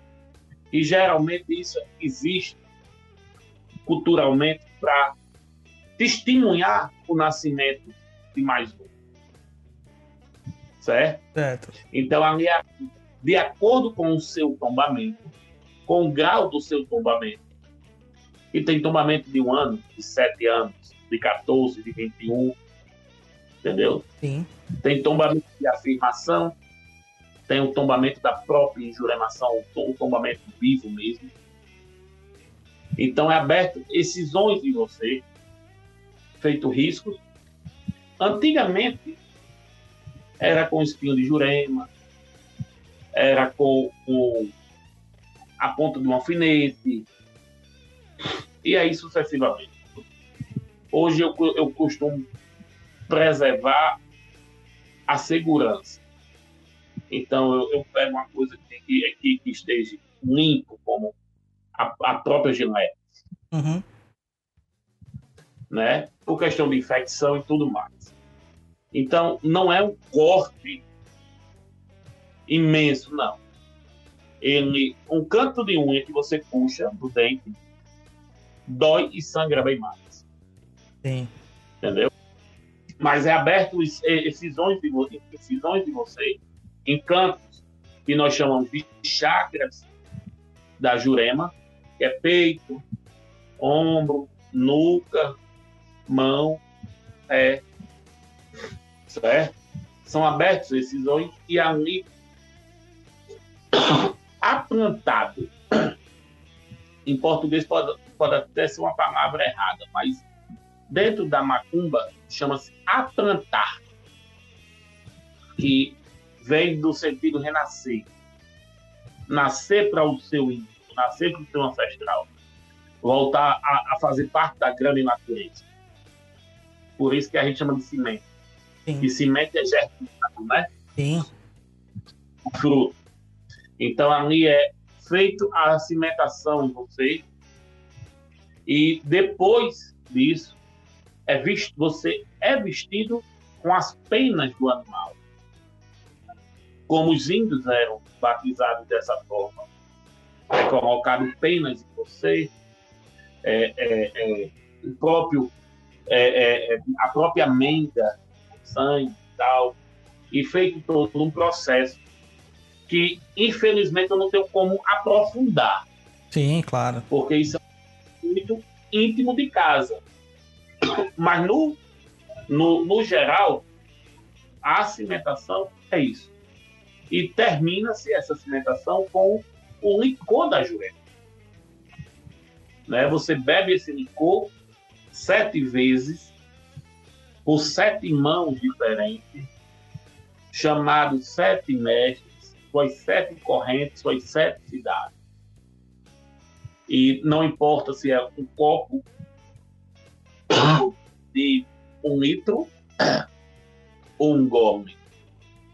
A quantidade ingerida não importa. O que importa é o valor religioso que vai fazer dentro de você. Entendeu? Sim. E corre um serviço de tudo isso, você ainda ser é, é, refugado pela religião. Ah, então não, não, não basta eu querer ser juremeiro, eu tenho que ter uma missão pra ser juremeiro. Você tem que ter nascido para ser do catimbó. Meu Deus. É, porque depois desse ritual todinho, se as acidentações expulsarem esse pó, o corpo expulsar, é um mau presságio para o catimbó. Ele não foi aceito. Então, por isso que a casa é fechada, não entra ninguém de fora, é um ritual interno e interno. Não existe, ah, curioso. Não, não, não existe. É um ritual da casa. Entendeu? E- Para privar de- desses problemas. E como... Gente menstruada, menstruada não entra. Ninguém que ingeriu bebida alcoólica entra. Nin- Ninguém que transou entra. É todo mundo ali, ó. A- a- os- os padres e freiras. É, todo mundo no preceito. Mas, como que eu faço pra saber se eu tenho essa, esse caminho? Como eu faço? Não, eu tenho que procurar um, é, um local de Jurema pra me iniciar, porque eu tenho que ir lá. Eu tenho essa missão. Como que eu faço? Ó, primeiro, é, existe duas formas. Ou numa mesa de Jurema, que os mestres mais velhos vêm e puxam sua corrente, e puxam sua mediunidade e abrem o jogo todinho. Ou numa mesa de jogo, no oráculo de Jurema, que ali é jogado e ali é revelado para você da mesma forma os seus guias e sua missão e tudo mais. Que legal. Muito legal. Agora a pergunta mais importante sobre essa questão da iniciação. Como que a pessoa faz pra ir no banheiro nesses três dias de reclusão? Do mesmo jeito. existe, existe um banheiro isolado, que só essa. Eu costumo dizer que o, o Iaú, o, o, o noviço, ele é, com- ele é tratado como um tuberculoso. Tudo é separado, ele come primeiro que todo mundo, ele bebe primeiro do que todo mundo, e aonde ele pisa e aonde ele vai, só ele pisa, só ele vai. Então existe um banheiro individual. Para ele passar, ele se cobre com um pano para que ninguém veja a face dele, ninguém olhe nos olhos dele, porque o olho é um dos primeiros portais para o bem e para o mal Sim. a inveja, né? essas coisas. assim. Então a gente cobre esse, esse feio e o padrinho e a madrinha faz todo esse caminho, cuidando, criando ele nesse período todo. Maravilha. E a questão do vinho da Jurema, ele é uma receita secreta do culto de Jurema. Isso. E passado de família para família. É, é, tem algumas casas, algumas famílias de Jurema que aumenta certa coisa, outra família diminui certas coisas. Entendeu? Vou dar um exemplo. A minha casa faz o vinho de Jurema com o próprio vinho. Sim. né? Tem casa que faz o vinho de Jurema usando aguardente, a cachaça, o bar. Então, vinho, na verdade, é só um termo só. Não é um, um feito um vinho igual o vinho de uva. É só um termo. No final de tudo, ele se torna um licor, ele se torna um vinho mesmo. Porque a função da, da- da- do destilado, da aguardente, é só tirar o sumo e fazer a concentração. Mas o teor alcoólico, ele não é formado pela aguardente, pelo contrário. A aguardente ela vai evaporar. No que você enterra ela ou cozinha, esse teu álcool é construído pela fermentação das ervas, raízes e folhas, e não da aguardente que você botou. Pois é, é a fermentação. O que o pessoal acha que isso aí dá pra você comprar numa esquina, né? Ah, não vou ali pegar o, sachê, é, o sachêzinho de ayahuasca, um, um- uma garrafa dessa safra de jurema aqui, que essa safra era boa. O pessoal acha que é assim. Minha, na minha família, é de tradição fazer a jurema com o vinho da jurubeba. Jurubeba é uma erva e se faz um vinho tradicional, Uhum. nosso vinho tal, um vinho extremamente bom para os homens que têm fraqueza. É, é vigor físico. É. Ele, ele, o japonês agora ri. A jurubeba é base do biotônico Fontoura. É, e do, de um conhaque famosíssimo mano, também, o Leão do Jurubeba, Norte. Leão do Norte. É. O conhaque é um, é, é um, desti, é um destilado que acaba surgindo do vinho. Sim, um erro. O cunhaque nasceu de um erro, É. né? Então, Olha, não faço nem ideia como que é feito conhaque. Então, é, é, é bem complicado. Eu tenho uma teoria, né, Não, do cunhaque. Eu- sim, sim. Amanhã mesmo o o Luiz vai estar comprando várias garrafas de, de jurubeba já. É pra deixar aí no esquema. For what? ao estado do Rio Grande do Norte, eu vou lhe dar um, um litro de jurupé para você beber. Eita, Luiz. Pior que. Bom, vai, Vai beber. de- Não, não posso beber, eu não bebo. Mas antigamente era feito com o vinho da jurubeba, né? Hoje em dia a jurubeba é muito muito raro se achar. Quem acha é, cuida aquilo como fortuna, como ouro, né? E agrega outro vinho junto à jurubeba fazer a base do vinho. Como eu aprendi que a jurema é feita com, com rapadura ou mel é o, o açúcar mascavo. Sim. Mas tem casas que bota mel, açúcar branco. Mas a bebida jurema não é a única bebida que tem dentro da jurema. Ah, não? O que mais que tem? Essa aí eu não, não sabia. A bebida jurema, ela, ela tem a, a força e o poder de abrir o ritual espiritual ao mundo espiritual da jurema. Entendi. Entendeu? Entendi. Abriu as portais espirituais, vai abrir mesmo tudo aí. Mas dentro de- da Jurema existem outras bebidas que são das entidades específicas, Ah, sim. como caça de caboclo, Cachaça que é feita. de raiz, é, raiz amarga? Aquela cachaça de raiz amarga? Não, ela é feita com, com é, é, milho, milho verde. Ela é feita dentro de um bambu e arroz. Que coisa, deve ser uma coisa maravilhosa. É um veneno. É, imagina o cheiro disso. É um veneno. Você se embriaga no cheiro. Imagino como que é. Isso aí deve cair no estômago, deve dar um. É só, só entidade mesmo pra tomar.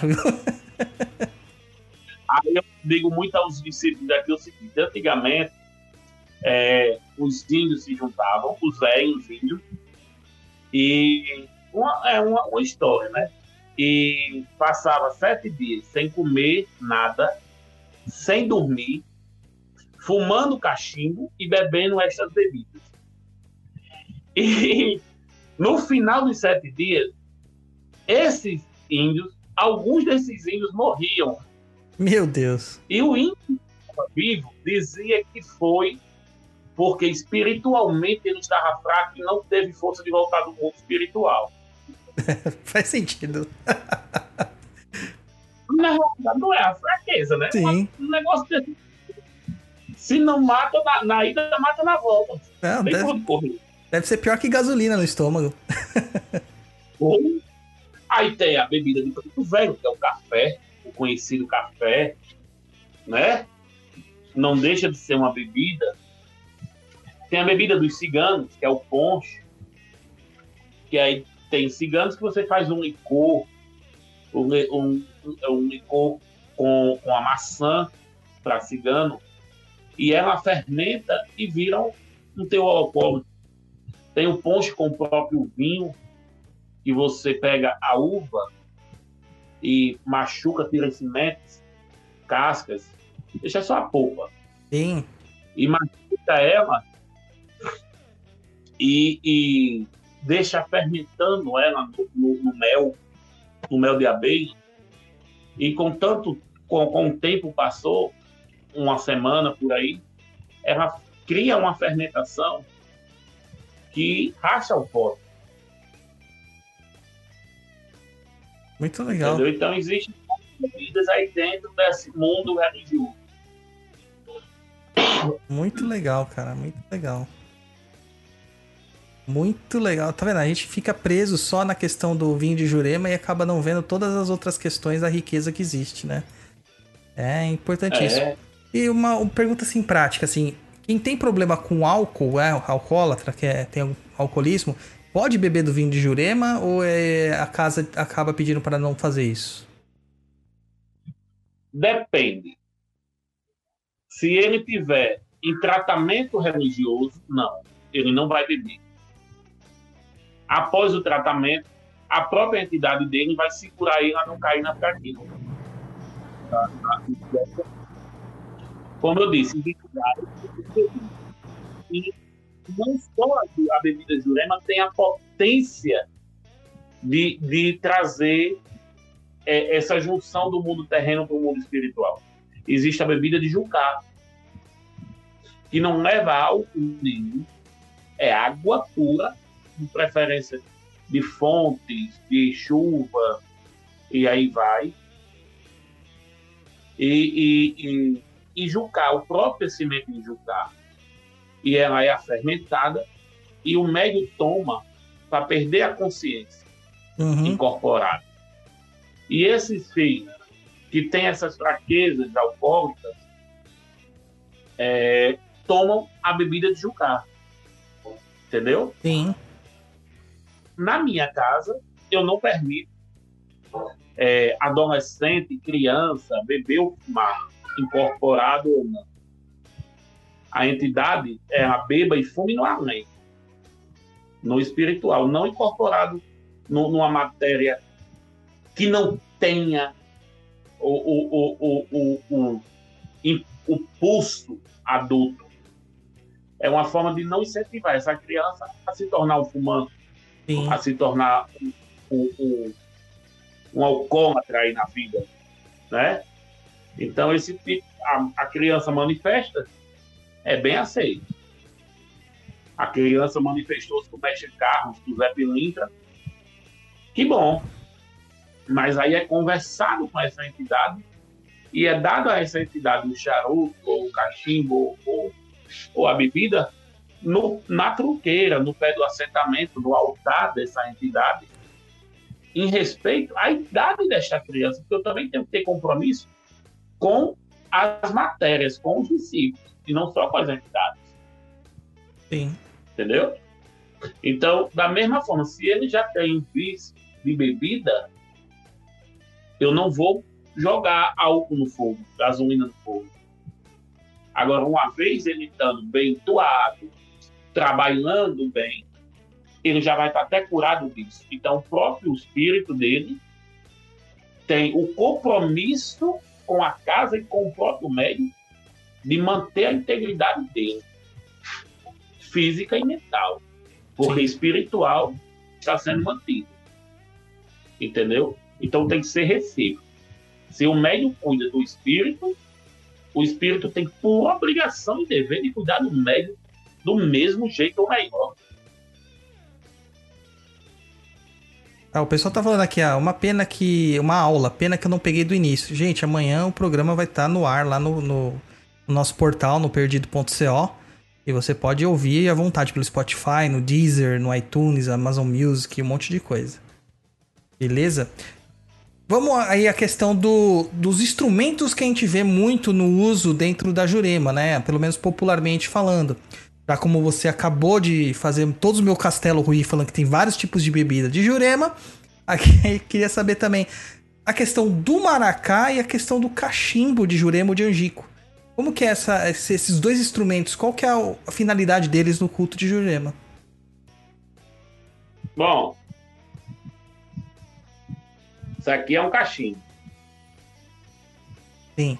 Isso aqui é um, uma, uma, um, uma arma do índio. Era a forma que o índio tinha de queimar o tabaco, queimar o fumo. Né? Certo. Então, hoje a gente usa o cachimbo para ligar a mente, materializar o pensamento em fumaça e ligar o corpo ao espírito. Fazer essa ligação. Tem gente que fuma por prazer, para estar baforando, tal, tal, tal. Mas a essência do cachimbo, esse cachimbo ele é consagrado no pé da entidade, ele é batizado, é feito todo o processo em cima dele, para que ele se torne um cachimbo do encantado, da encantaria. Então, quando a gente queima esse fumo específico, que não, não, muitas vezes não é só o fumo puro, a gente bota ervas dentro desse fumo para, sem querer e querendo, já é, é, é, é, dar intenção a esse, essa fumaça, Sim. intencionar essa fumaça. Né? E quando a gente fuma, a gente se agrega se concentra, para ajudar mais a concentração e se unir né, a, a essa entidade. E aí materializar, a, a, é, através da fumaça, materializar o nosso pensamento, que é abstrato. Uhum. Né?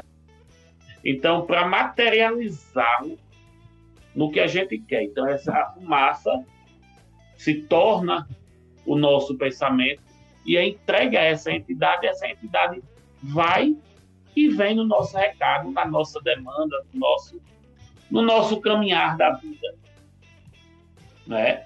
Além de ser um, um, um, uma coisa único, único do índio. É legitimamente do índio. O cachimbo é prática do índio o índio sempre teve a prática de fumaça, de soltar fumaça. Uhum. Ou no cachimbo, ou queimando folha verde numa fogueira para fumaçar, e de acordo com, a, com a cor dessa fumaça, ele se comunicava com alguém em outra tribo.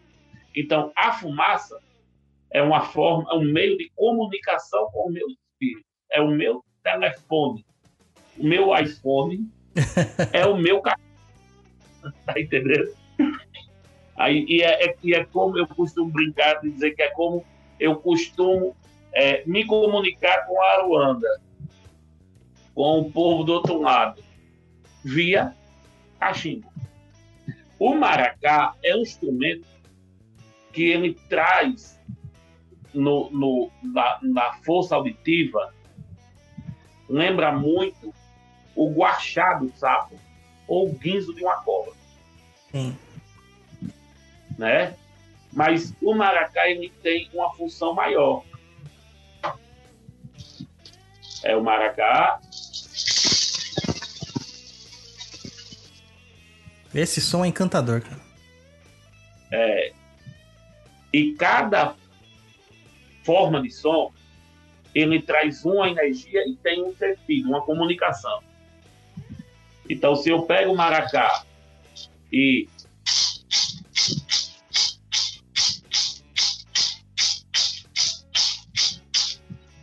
eu estou chamando, eu estou entoando aqui um ponto e estou batendo desta forma o maracá, eu estou chamando as entidades para vir saravar comigo, vir trabalhar comigo, vir vibrar em, em, em, em meu favor se eu agir,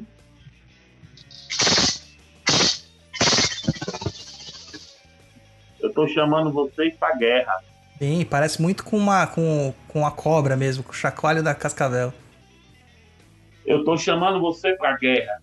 E aí o ponto ajuda. Né? Eu começo, aí eu cortei, cortei, o que é mulher? Tornei a cortar, o que é mulher? Quem tem vara o que é mulher? Aí não assanha mangangá, o que é mulher? Ele é o nego Zé Pilintra, o que é mulher?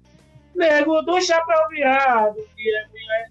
Quem mexe com o Zé Pilintra, o que é mulher? Ou tá doido, ou tá danado, o que é mulher?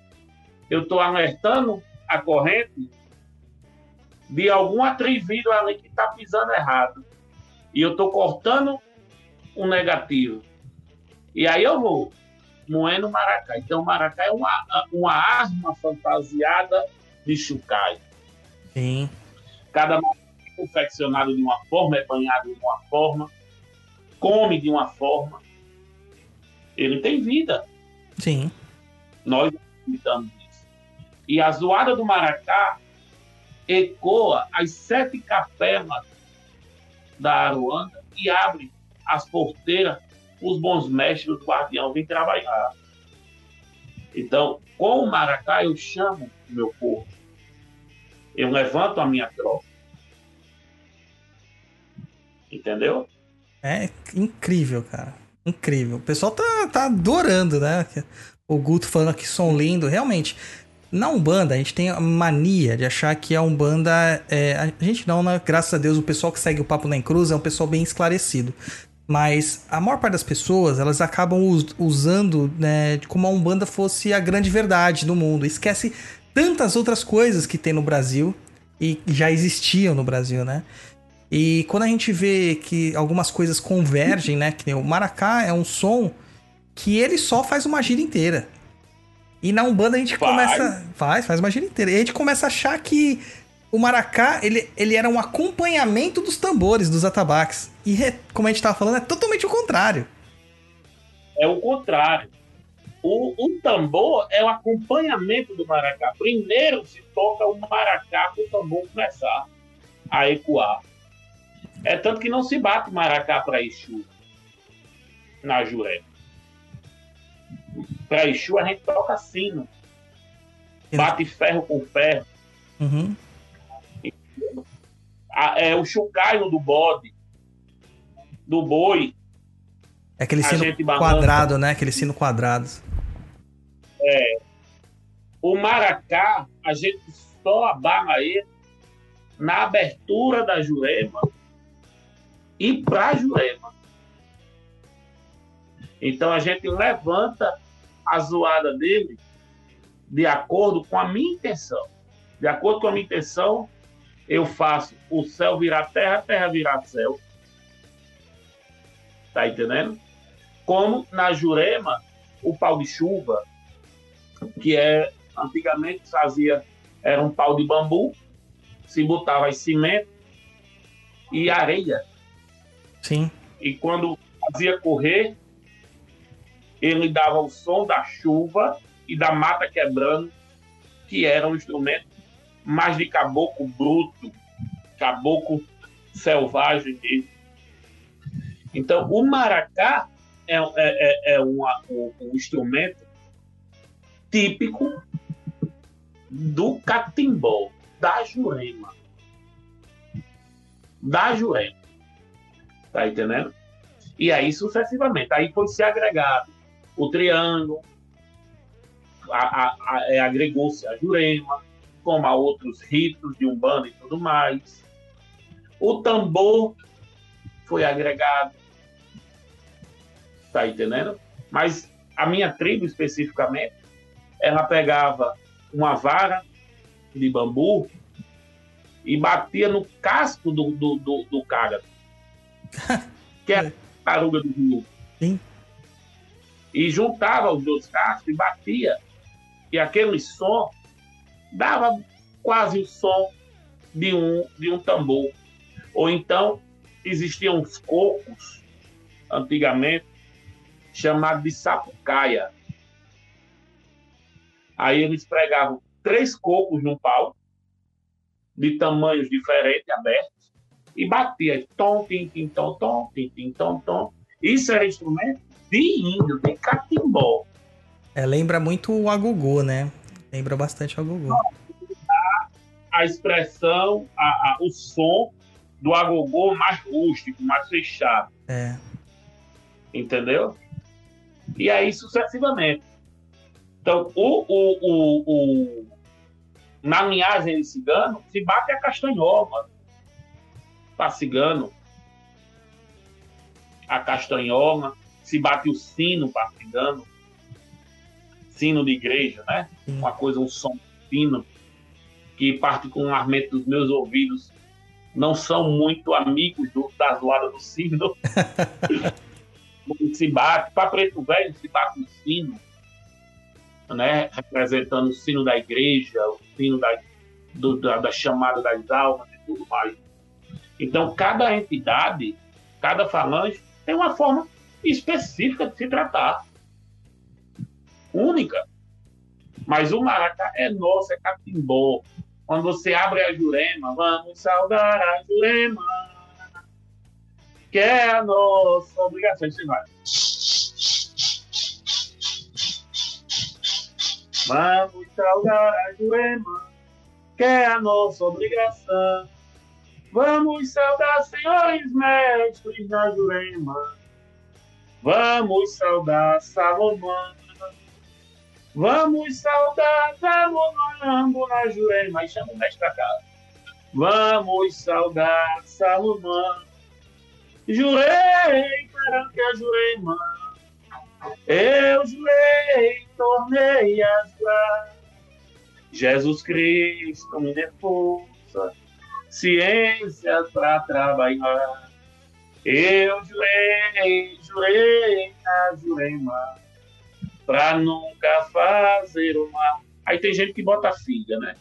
Eu jurei, jurei, a jurei mal, pra nunca fazer o mal. O galo cantou, cantou, cantou. Em Jerusalém, os anjos se alegram e a Jurema vem. Aí, mete o pau pra cima. Ah, fantástico, fantástico. E aí, Luiz? Tá querendo bater as castanholas aí, rapaz? Minha mãe é espanhola, tem castanhola. É que tá lá embaixo, não ia pegar. É. Aí tua mãe não quer saber, cara, de bater castanhola. Ela quer saber só de rezar pro Valdemiro, cara. Pior que é verdade. Então esquece. Você não vai conseguir. Uma última pergunta que eu tenho aqui, Pai Aderbal, antes da gente entrar para as perguntas dos nossos ouvintes. E é a seguinte: qual a definição de bem e mal? É, o Eita Reginaldo mandou aí pra gente lá no, no Instagram. Qual a definição de bem e mal pra Jurema? Existe isso? o que é bem e mal para você? Para o amigo aí que tá. Qual é o sentido do bem e mal para ele? Porque a Jurema não acredita em diabo. Lucifer é uma criação católica. Céu e inferno é uma criação católica. Para Jurema, o céu e o inferno está aqui. É aqui. O diabo somos nós que somos de carne, que decidimos fazer o bem ou fazer o mal. A entidade, ela não foi feita para prática maligna. Não foi. O que acontece é a mente imunda de alguns médios agregam uma cultura diabólica dentro de uma prática e só regride essas entidades. Pois a entidade, ela, ela sabe sim, de fato, que vive, nasceu, viveu e morreu, ela sabe o que é certo e o que é errado. Mas de acordo com o que eu coloco para ela, eu tomo ela como meu, meu, meu, meu defensor ou não. Entendeu? Então, o bem e o mal é provocado por nós por nós. A Jurema, o Candomblé, a Umbanda, o Kardecismo, o, o, o, todas as religiões, elas não foram construídas, não existem uma prática para o mal. O mal está na minha mente, na minha inveja, no meu olho grande, no meu coração trevoso. Então, quando a gente faz as doutrinas, os desenvolvimentos mediúnicos na casa, a primeira coisa que eu ensino que o mestre tem que ter com o discípulo é, acima de tudo, dar a ele a verdade. Porque muitas vezes o que é verdade para mim é só para mim. Porque o ser humano ele tem um dom do achismo, do egoísmo. Então, muito, não, o bom não tem que ser só meu. O bom tem que ser nosso. Eu tenho que ser bom para mim e para quem está ao meu redor. Eu tenho que usar minha jurema para ajudar o meu irmão e me ajudar. Porque a semente da jurema só me cura e para você vai me matar. Não, eu tenho que me dar a mesma dose que tomei. Sim. E a Jurema usa com muita firmeza, chamada lei de retorno. Então eu conscientizo muito, olha, o que você faz aqui, você paga aqui. Aqui é igual a restaurante, você só sai quando paga. tá aí. Aqui é igual a restaurante, tu nunca vi ninguém sem pagar. Então, a vida é mas ela não, não, não tem é, é, é, a procura do maligno ou do benigno. Não, ela não tem isso. A Jurema não foi feita para isso. A Jurema, o maior fundamento da Jurema é agregar os meus ancestrais para me ajudar a caminhar nesse mundo terreno. A, a fazer com que eu evolua tanto no mundo terreno, me trazendo sabedoria, evolução, inteligência. Sabedoria é uma coisa, inteligência é outra. Prosperidade, dinheiro, e dinheiro é uma coisa e prosperidade é outra. Né? Sim. Saúde, vida longa, que vida eterna ninguém tem. Eu peço vida longa. Sim. Que eu não, não tenho sangue de Matusalém. Né? Então, eu peço vida longa. Então, a Jurema existe para nos ajudar a pisar nos pedregulhos, passar pelos espinhos, com a delicadeza de uma caninana subindo no ar. uma cobra sobe num pé de jurema, ela não, não, não, não se espinha em nenhum momento. Sim. A Jurema me ensina a caminhar, a caminhar feito um cavalo solto na mata, ligeiro e firme. A Jurema me ensina a voar feito um pardal, pois a liberdade é o, o sentido da vida. Eu não tenho que prender ninguém, porque eu não quero ser preso. Eu não mato ninguém porque não quero morrer, eu não bato em ninguém porque não quero apanhar. Mas o pardal, por mais livre que seja belo voando, mexa nos ovos dele que ele vira o pior dos pássaros. A cobra é linda. Ela só é peçonhenta para quem vai lá tentar pisar na cabeça dela. O ser humano tem que entender que ela está no habitat dela. Eu é que fui lá como curioso. Tá entendendo? E aí sucessivamente. Então a Jurema ela não enxerga, ela não, não aceita. Agora, infelizmente, o que existe são sacerdotes disturbados mentalmente. Certo? Uhum. E que brinca de Deus. E que brinca de diabo. Só.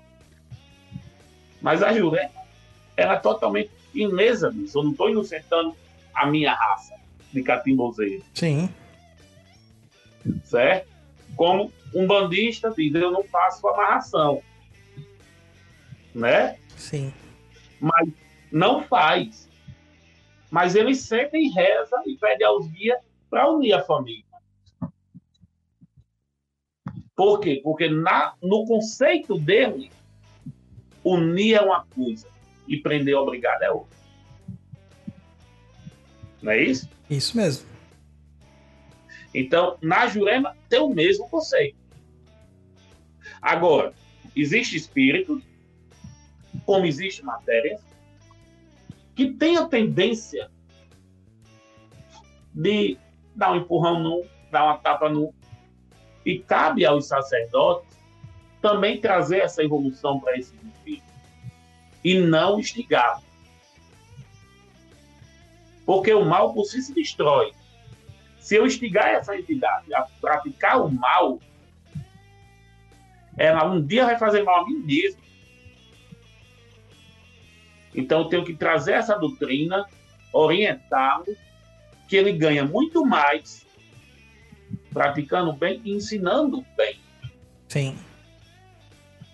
Certo? Não estou falando na tapa de autodefesa. Essa não. Certo? A, a autodefesa é uma coisa. Eu estou falando no mal gratuito. No mal maligno. Sim, o Vou mal, fazer mal a você, você está dando bem. o mal por Sim, fazer, realmente. Entendeu? Não, fantástico. Japonês, Hi. tua hora de brilhar, rapaz. Faz as nossas perguntinhas aí maravilhosas. Vamos lá às, as perguntas dos ouvintes. Tá preparado aí, Pai Aderbal? Para... Rapaz, acho que tô, que eu não me preparei, não. Eu ia me preparar o dia todo e não consegui. Então vamos lá. O Juan PS Oliveira. São trabalhos abertos? Ou seja, qualquer um pode visitar os trabalhos de Jurema? Ou é só para quem é da casa? Depende do dia. As mesas de Jurema, ela é um trabalho mais fechado para os discípulos. Porque ela é voltada para o íntimo de cada um.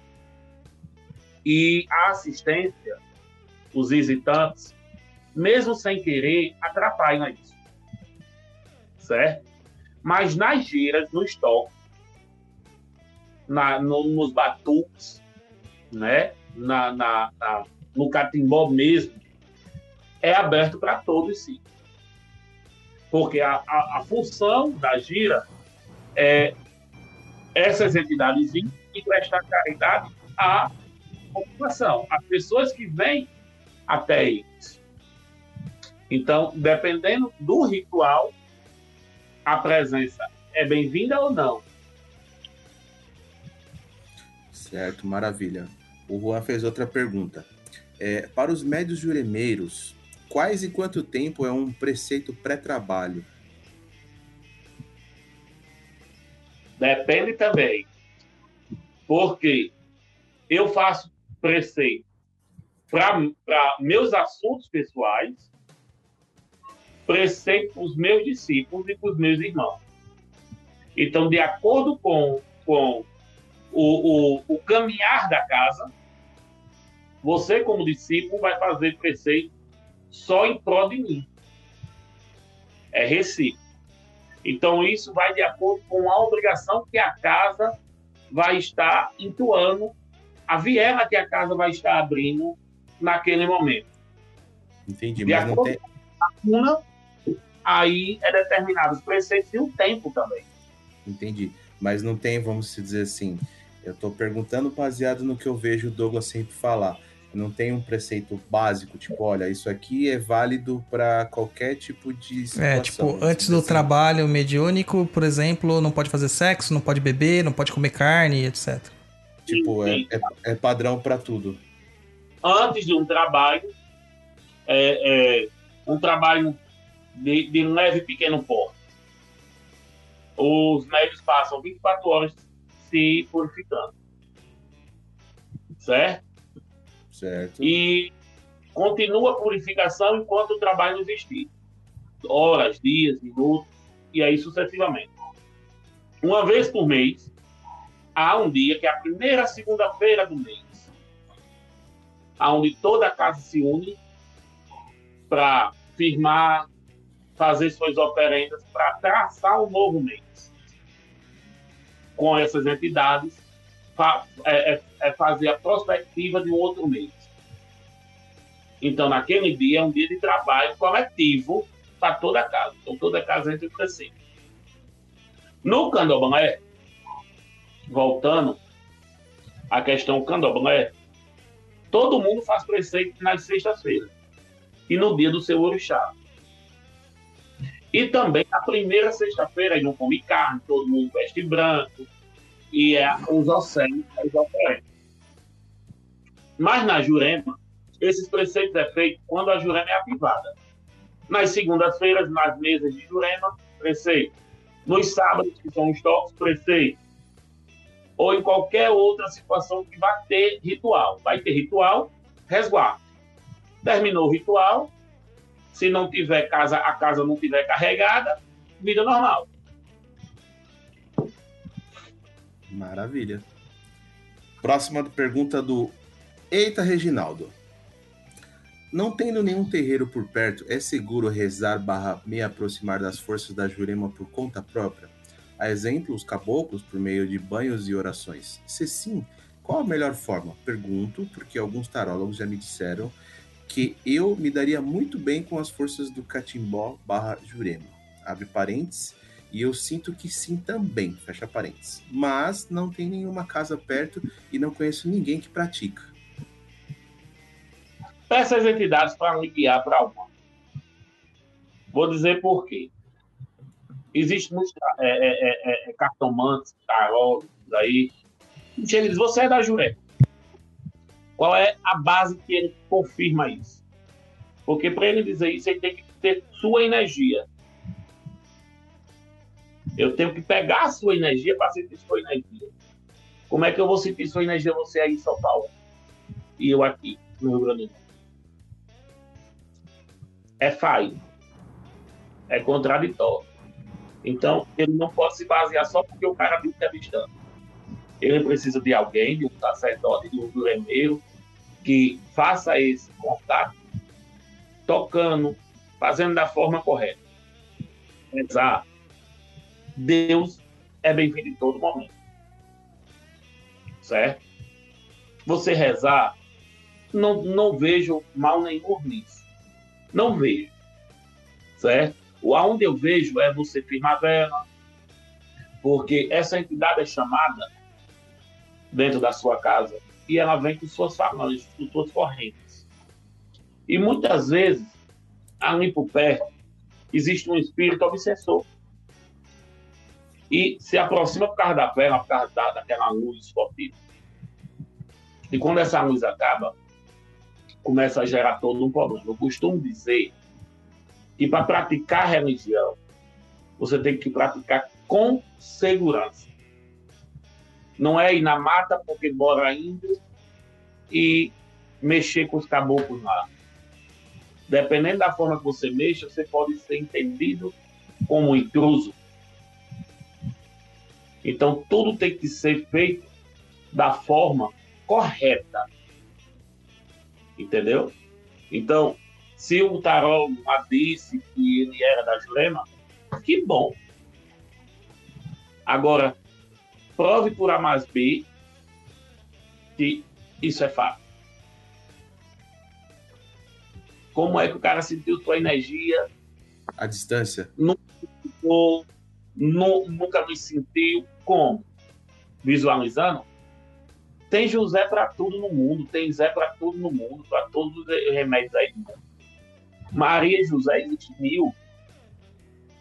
Agora, você sua energia é única, só você tem, ninguém tem igual. Deus, quando fez a gente, fez único. Então a espiritualidade tem que ser tratada unitário. Tem que ser tratada ali, olha. Testa com testa. Mão em cima da mão, mão direita em cima da esquerda, e pezinho no chão e, e chamar mesmo a mim. Eu aprendi dessa forma. Né? Excelente. Não, eu acho perfeito, é isso mesmo. É muito fácil você falar algo. É, são poucos que colocam olho no olho ali e conseguem dizer exatamente para onde você vai. É, tem muita gente em, em religião aí sendo enganada e tem um monte de gente fora da religião que não encontra seu lugar. Daí depois fala assim: me sinto tão vazio, né? Nem o lugar que eu vou é o lugar certo. Então é. Tem que, é né? tem que pôr o pezinho no chão e procurar um lugar sério mesmo, não tem jeito. Não existe, não existe macumba é, a delivery, a distância. A macumba se faz num chão de terreiro. Não importa a casa que seja, mas é no chão. É verdade. Mas eu mando um recado pra esse amiguinho. Como é o nome dele? É o. Eita, Reginaldo. Reginaldo o nome dele. O Re- Reginaldo. Reginaldo, se você tiver que ser do catimbó, o catimbó vai atrás de você e lhe traz. Lhe bota o jureneiro correto na sua vida, lhe mostra a verdade e lhe planta uma verdade. Entendeu? Não vá atrás do fácil, não. Que nada é fácil. A maior prova é que a gente passou nove meses para nascer. Verdade. Tudo é ali, ó. E a religião é da mesma forma. Beleza. Próxima pergunta do Arilton A. Júnior. A linha da Jurema se manifesta na Umbanda como fundamento ou como convidada?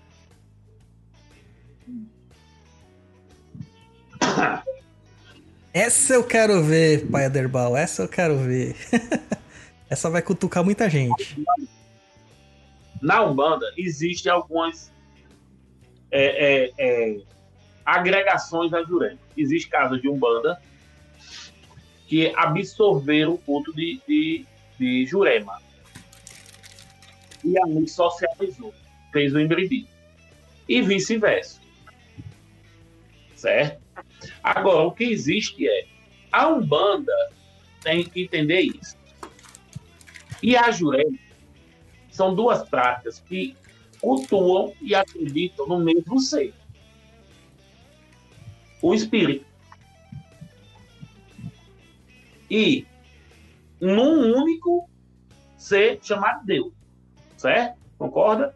Isso. Então, se Deus não impedir, o pai de Umbanda não tem poder nenhum, acredito eu, de impedir Zé Munhão de baixar numa gira de, de Umbanda.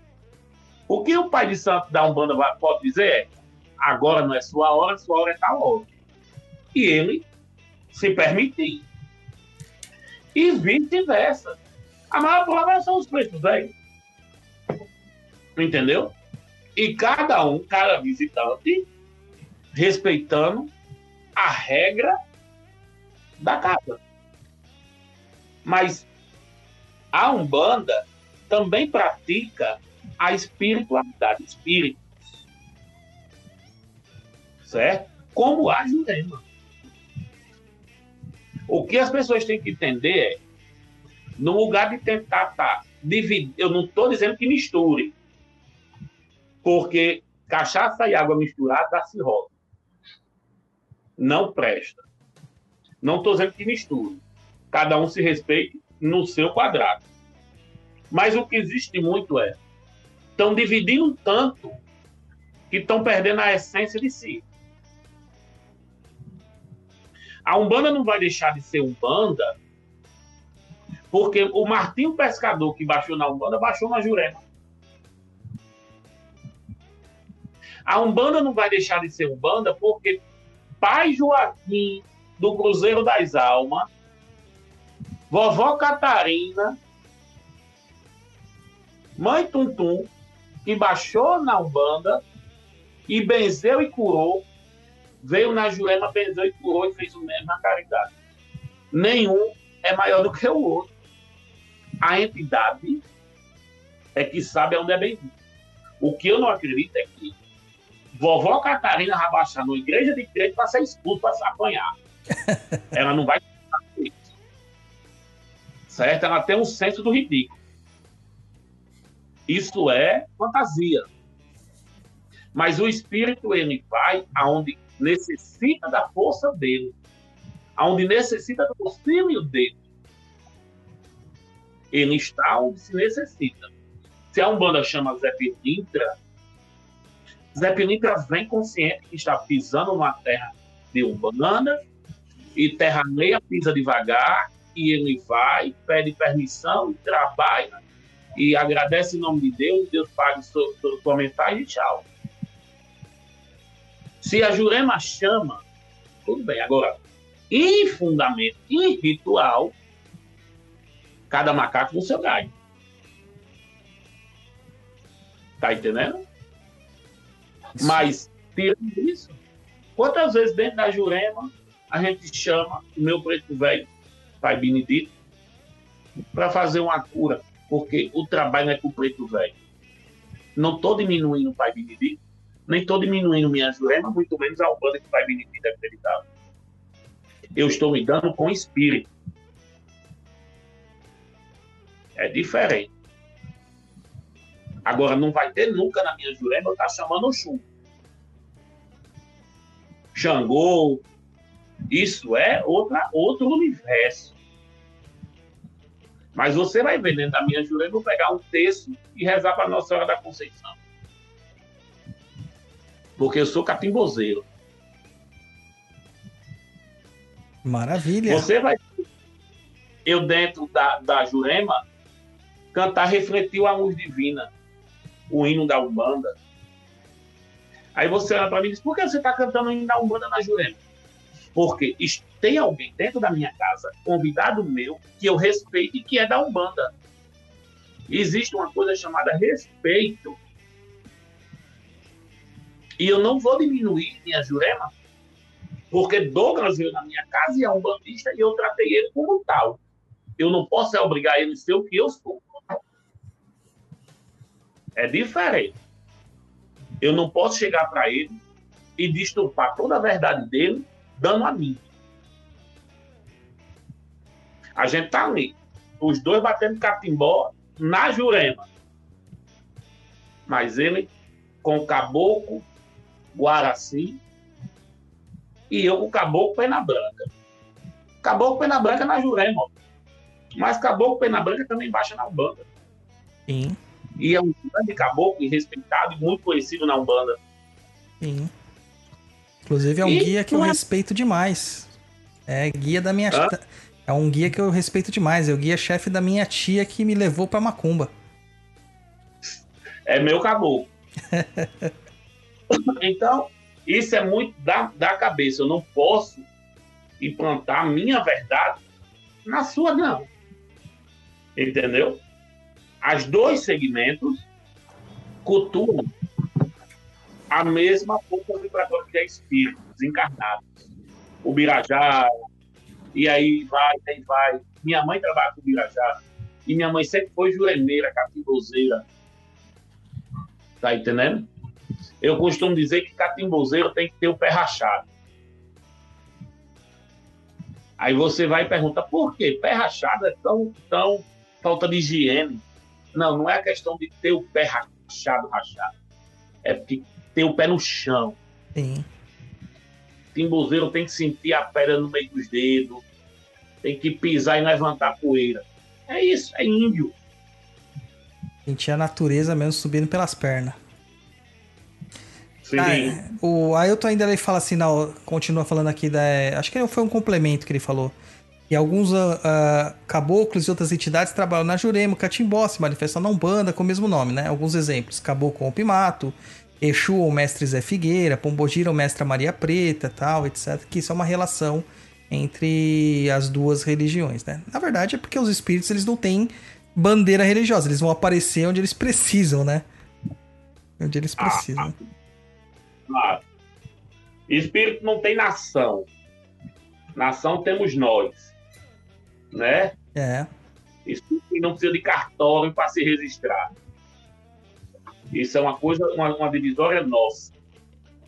Agora, tem, tem entidades que, que trabalham na Umbanda que, para a gente, essa entidade ela ganha uma outra caricatura, uma, um outro universo, uma outra ramificação. É, Caboclo Treme Terra, certo? Certo.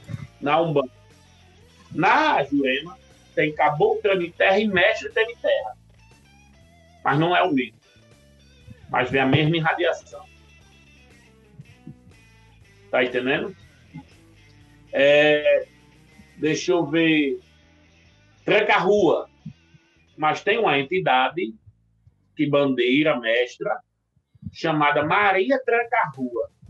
É uma entidade que só usou a identidade de Tranca-Rua, mas não são os mesmos. Então, existe esse. Você tem que entender quem está ali. Tá entendendo? Mas isso não quer dizer que embaixo na Umbanda pertence à Umbanda. Não. Ele não pertence à Umbanda, ele pertence ao mundo espiritual. Conhecido como Arulanda. Certo? E no mundo espiritual ele caminha aonde ele é bem-vindo e aonde a missão dele é traçada.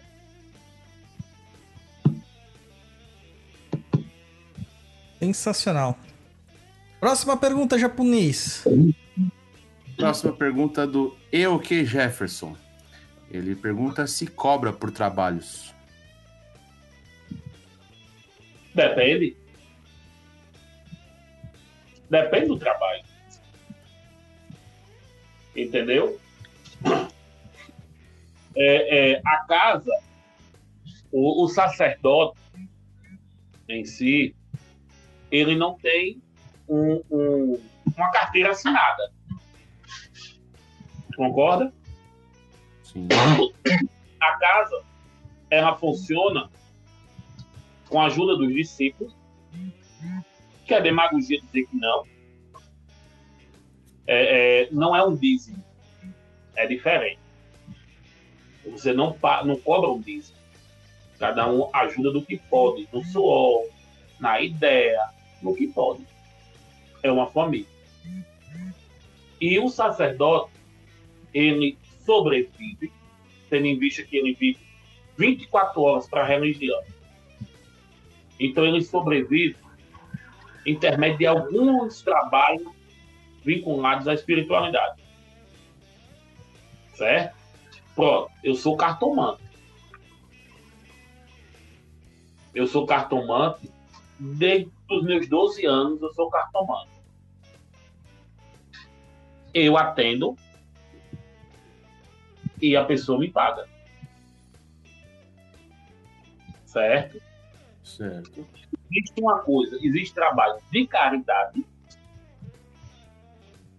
existe outros tipos de trabalho.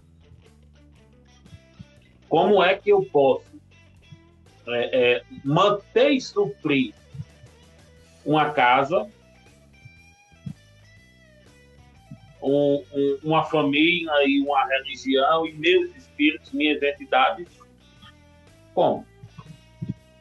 Sim. Então, se o meu mestre vem e presta uma caridade a você, é uma coisa.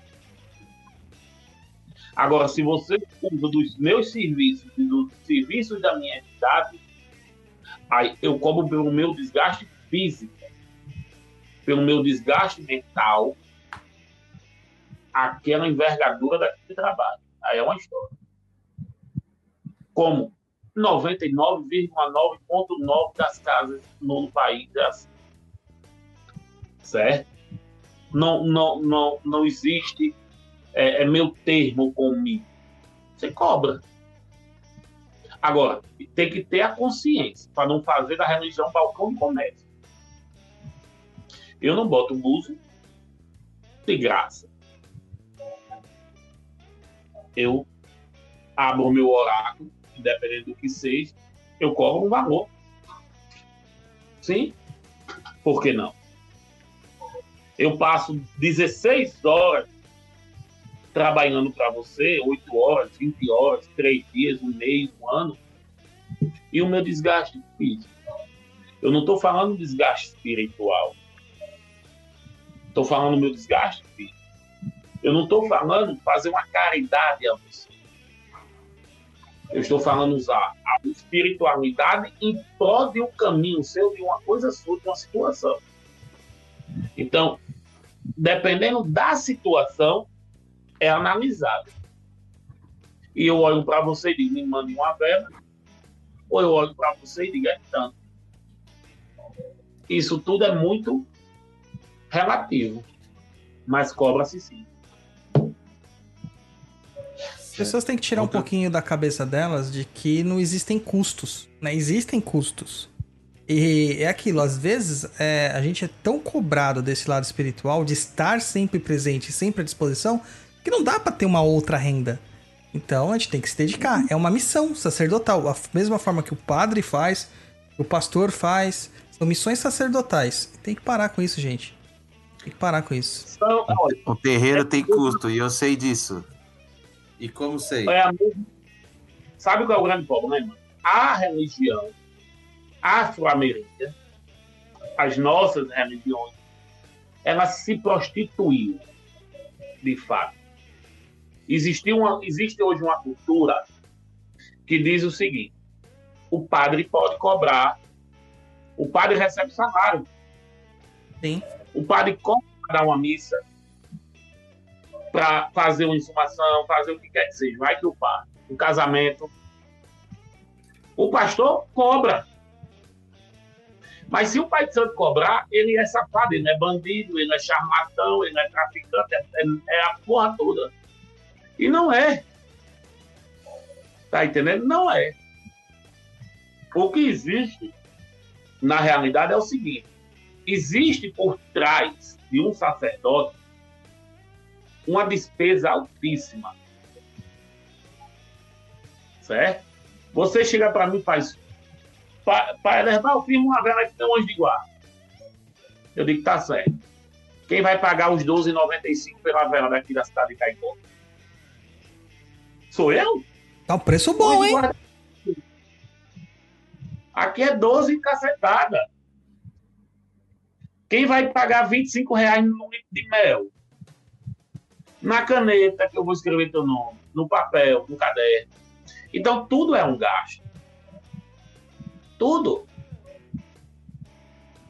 Eu posso chegar para vocês e dizer, rapaz, eu tenho uma vela, meu coração tá, tá pedindo, eu vou lhe dar a vela. Aí é uma questão minha. É uma questão minha.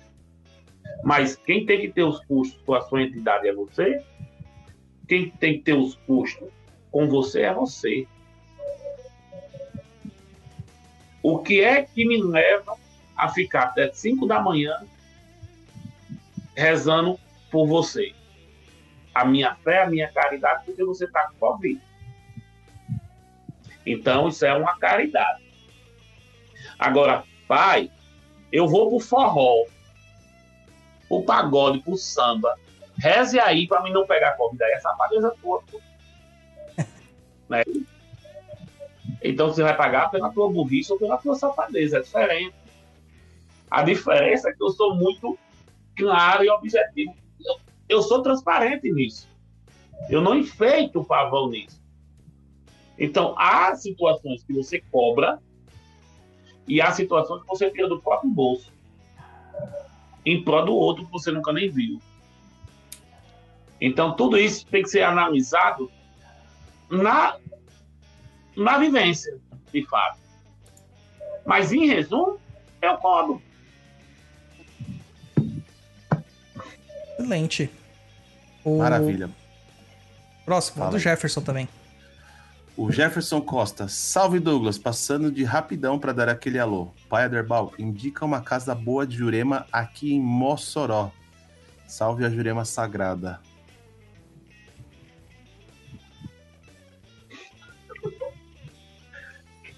Agora, tá. Foi a pior pergunta que você me fez. Difícil indicar, né? Sabe por quê? Porque uma vez quando você indica, é, você está se comprometendo em cima disso.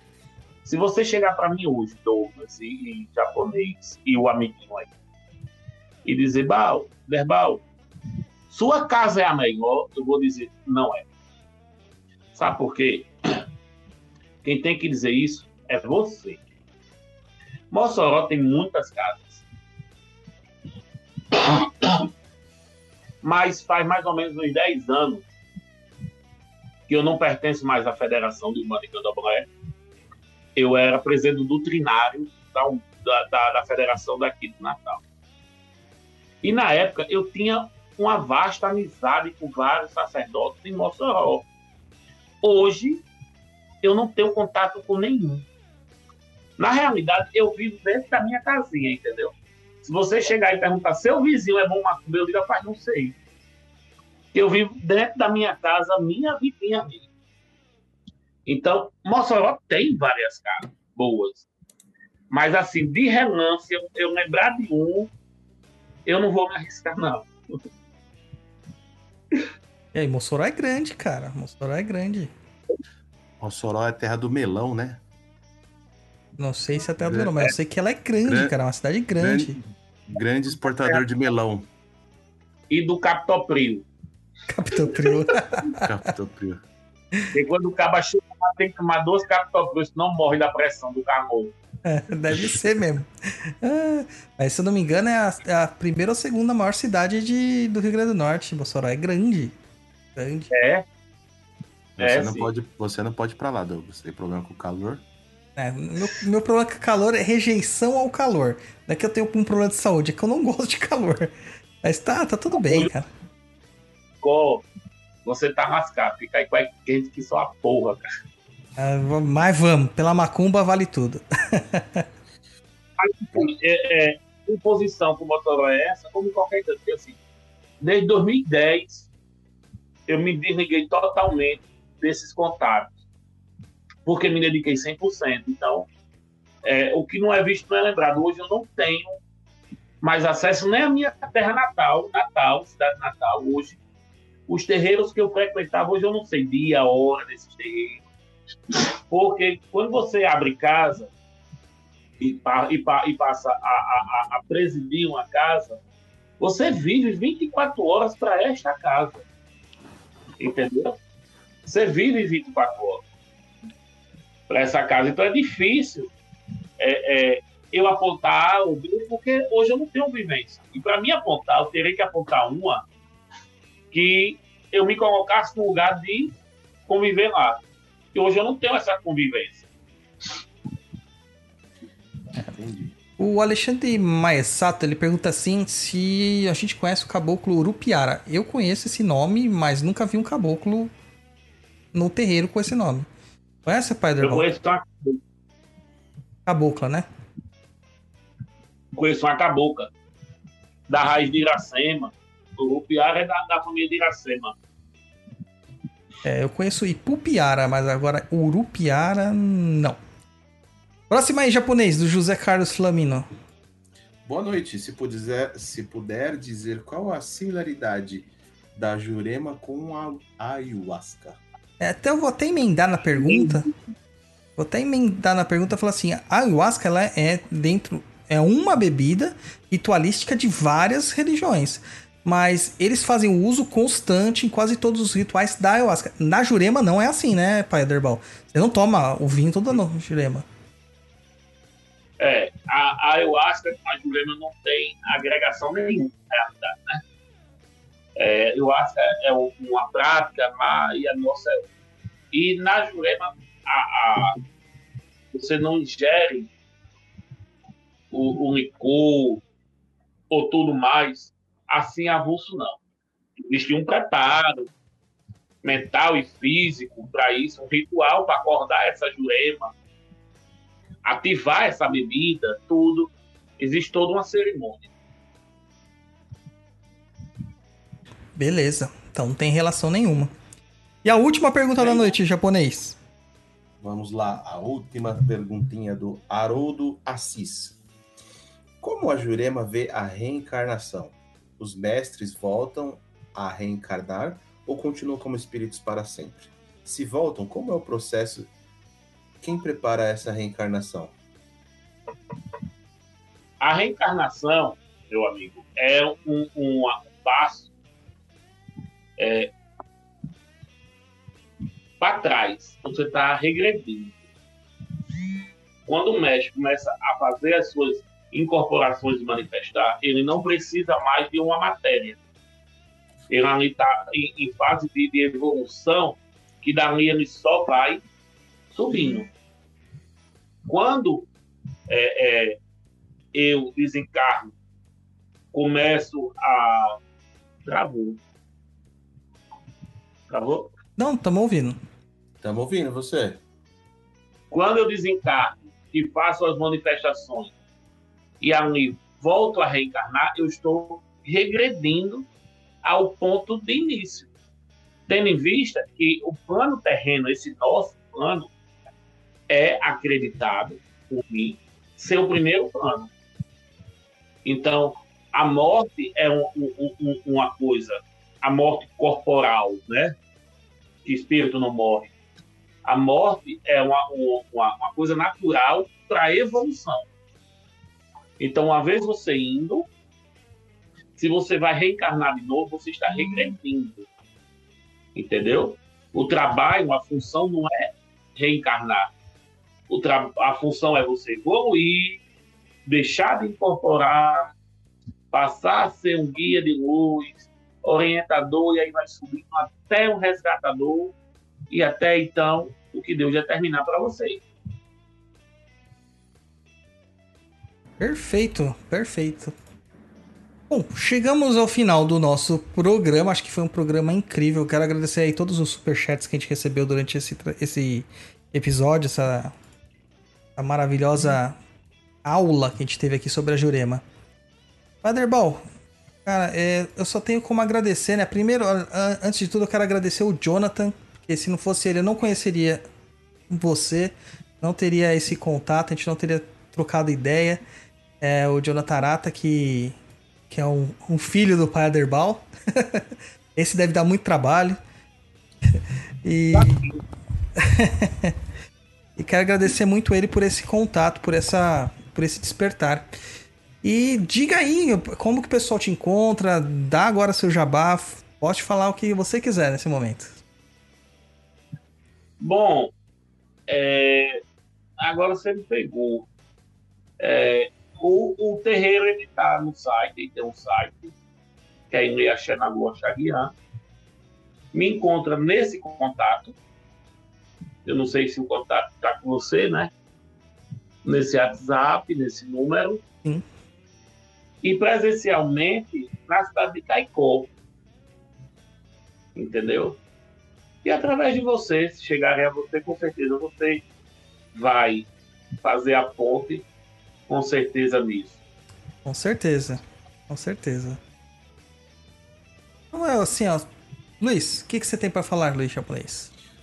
O que eu tenho para dizer é que foi sensacional. Agradecer aí o pai Aderbal por aceitar o nosso convite, estar presente aqui e foi muito esclarecedor aí. Muitas novidades, né? A gente sabia algumas coisas de Jurema, mas tem muita coisa que foi acrescentado ao nosso conhecimento. Muito obrigado aí por estar tá, tá presente. Agradecer nossos apoiadores que nos ajudam aqui, sempre estão presentes lá no Umbral. Agradecer quem está ouvindo ao vivo a gente. Agradecer você também que vai ouvir numa próxima oportunidade, num outro horário. E que mais? Acho que é só. Ah, não. Segue a gente nas redes sociais aí que eu já falei no começo. Faz os cursos lá no Perdido AD. Enfim, acompanha aí. Quem quiser seguir o Douglas no, no Instagram, não falei, é Douglas Rainho 7. Quem quiser me seguir é Guenca, é G-U-E-N-C-A e, e vamos lá. Maravilha. Quer dar seu tchau, Spider-Ball? Fica à vontade. Bom, primeiro quero pedir desculpa a vocês de qualquer coisa. E eu acho muito importante esse tempinho de prosa aí, porque vai, vai desmistificando muita coisa, vai abrindo as portas para muita coisa. Cada vez que acontece, a mente abre mais um pouquinho, né? E, e obrigado pela oportunidade. Precisando, estamos sempre aqui. É só mandar as ordens daí para cá, que eu estou sempre aqui, com certeza. Né? Eu, eu trabalho para trazer a real da minha fé. Né? Mostrar que, que aqui dentro a gente não, não, não guarda corpos, é, não mata gente, não toma sangue de gato, né? tirar essa, esse misticismo que existe. Pois é. Incorporamos com esse fenômeno que existe. Né? Só tenho mesmo a agradecer que o Cruzeiro Mestre da cidade da Jurema possa cobrir todos de paz e de prosperidade. Que a Jurema Sagrada possa caminhar cada dia, hora e segundo com vocês, iluminando e orientando, protegendo, trazendo paz, saúde e prosperidade a vocês e a toda a família de vocês. E um, até logo, porque tchau nunca. Não. Em breve, com certeza, o pessoal vai pedir mais, a gente vai marcar outras. Ainda tem muito, a gente tem que falar ainda sobre o culto Yorubá ainda. Tem muita coisa para falar. muito obrigado, Paderbal. Obrigado, Jonathan. Foi fantástico aí o, o trabalho que a gente desenvolveu aqui essa noite. Ficou maravilhoso. Estou muito satisfeito, muito feliz mesmo. Era uma pauta que eu queria trazer fazia muito tempo e eu acredito que a gente conseguiu fazer ela com maestria. Muito obrigado a todo mundo que curtiu aí a gente, acompanhou nessas 2 horas e 40 aqui de programa. E não se esqueça, gente, aqui é só um começo, tem muito mais no www.perdido.co. Fala, Luiz, você tá aí gesticulando o quê? O que, que você quer? Tô dando tchau pro pessoal, desejar bom final de semana. Se puder, fique em casa. Se não puder, vai trabalhar com toda a segurança e vamos sair. Gente, use máscara, use álcool gel, evite aglomerações e para de ser sacana com os outros. Compaixão, gente, compaixão. Tá faltando isso. Tá bom? Pois é.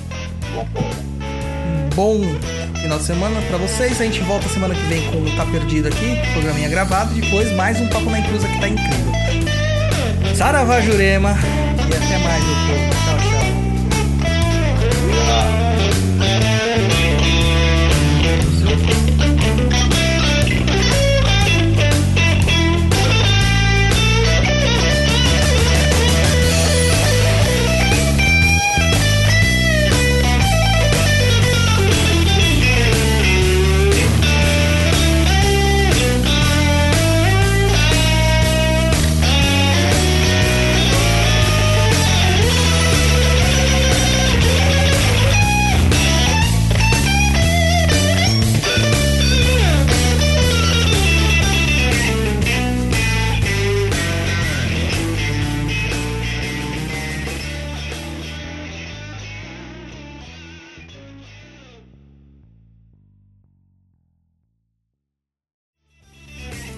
Você acabou de ouvir Papo na Encruza. Acesse www.paponaencruza.com.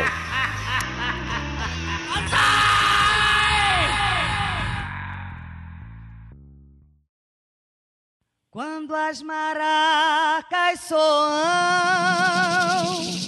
os juremeiros choram. Quando as maracas soam,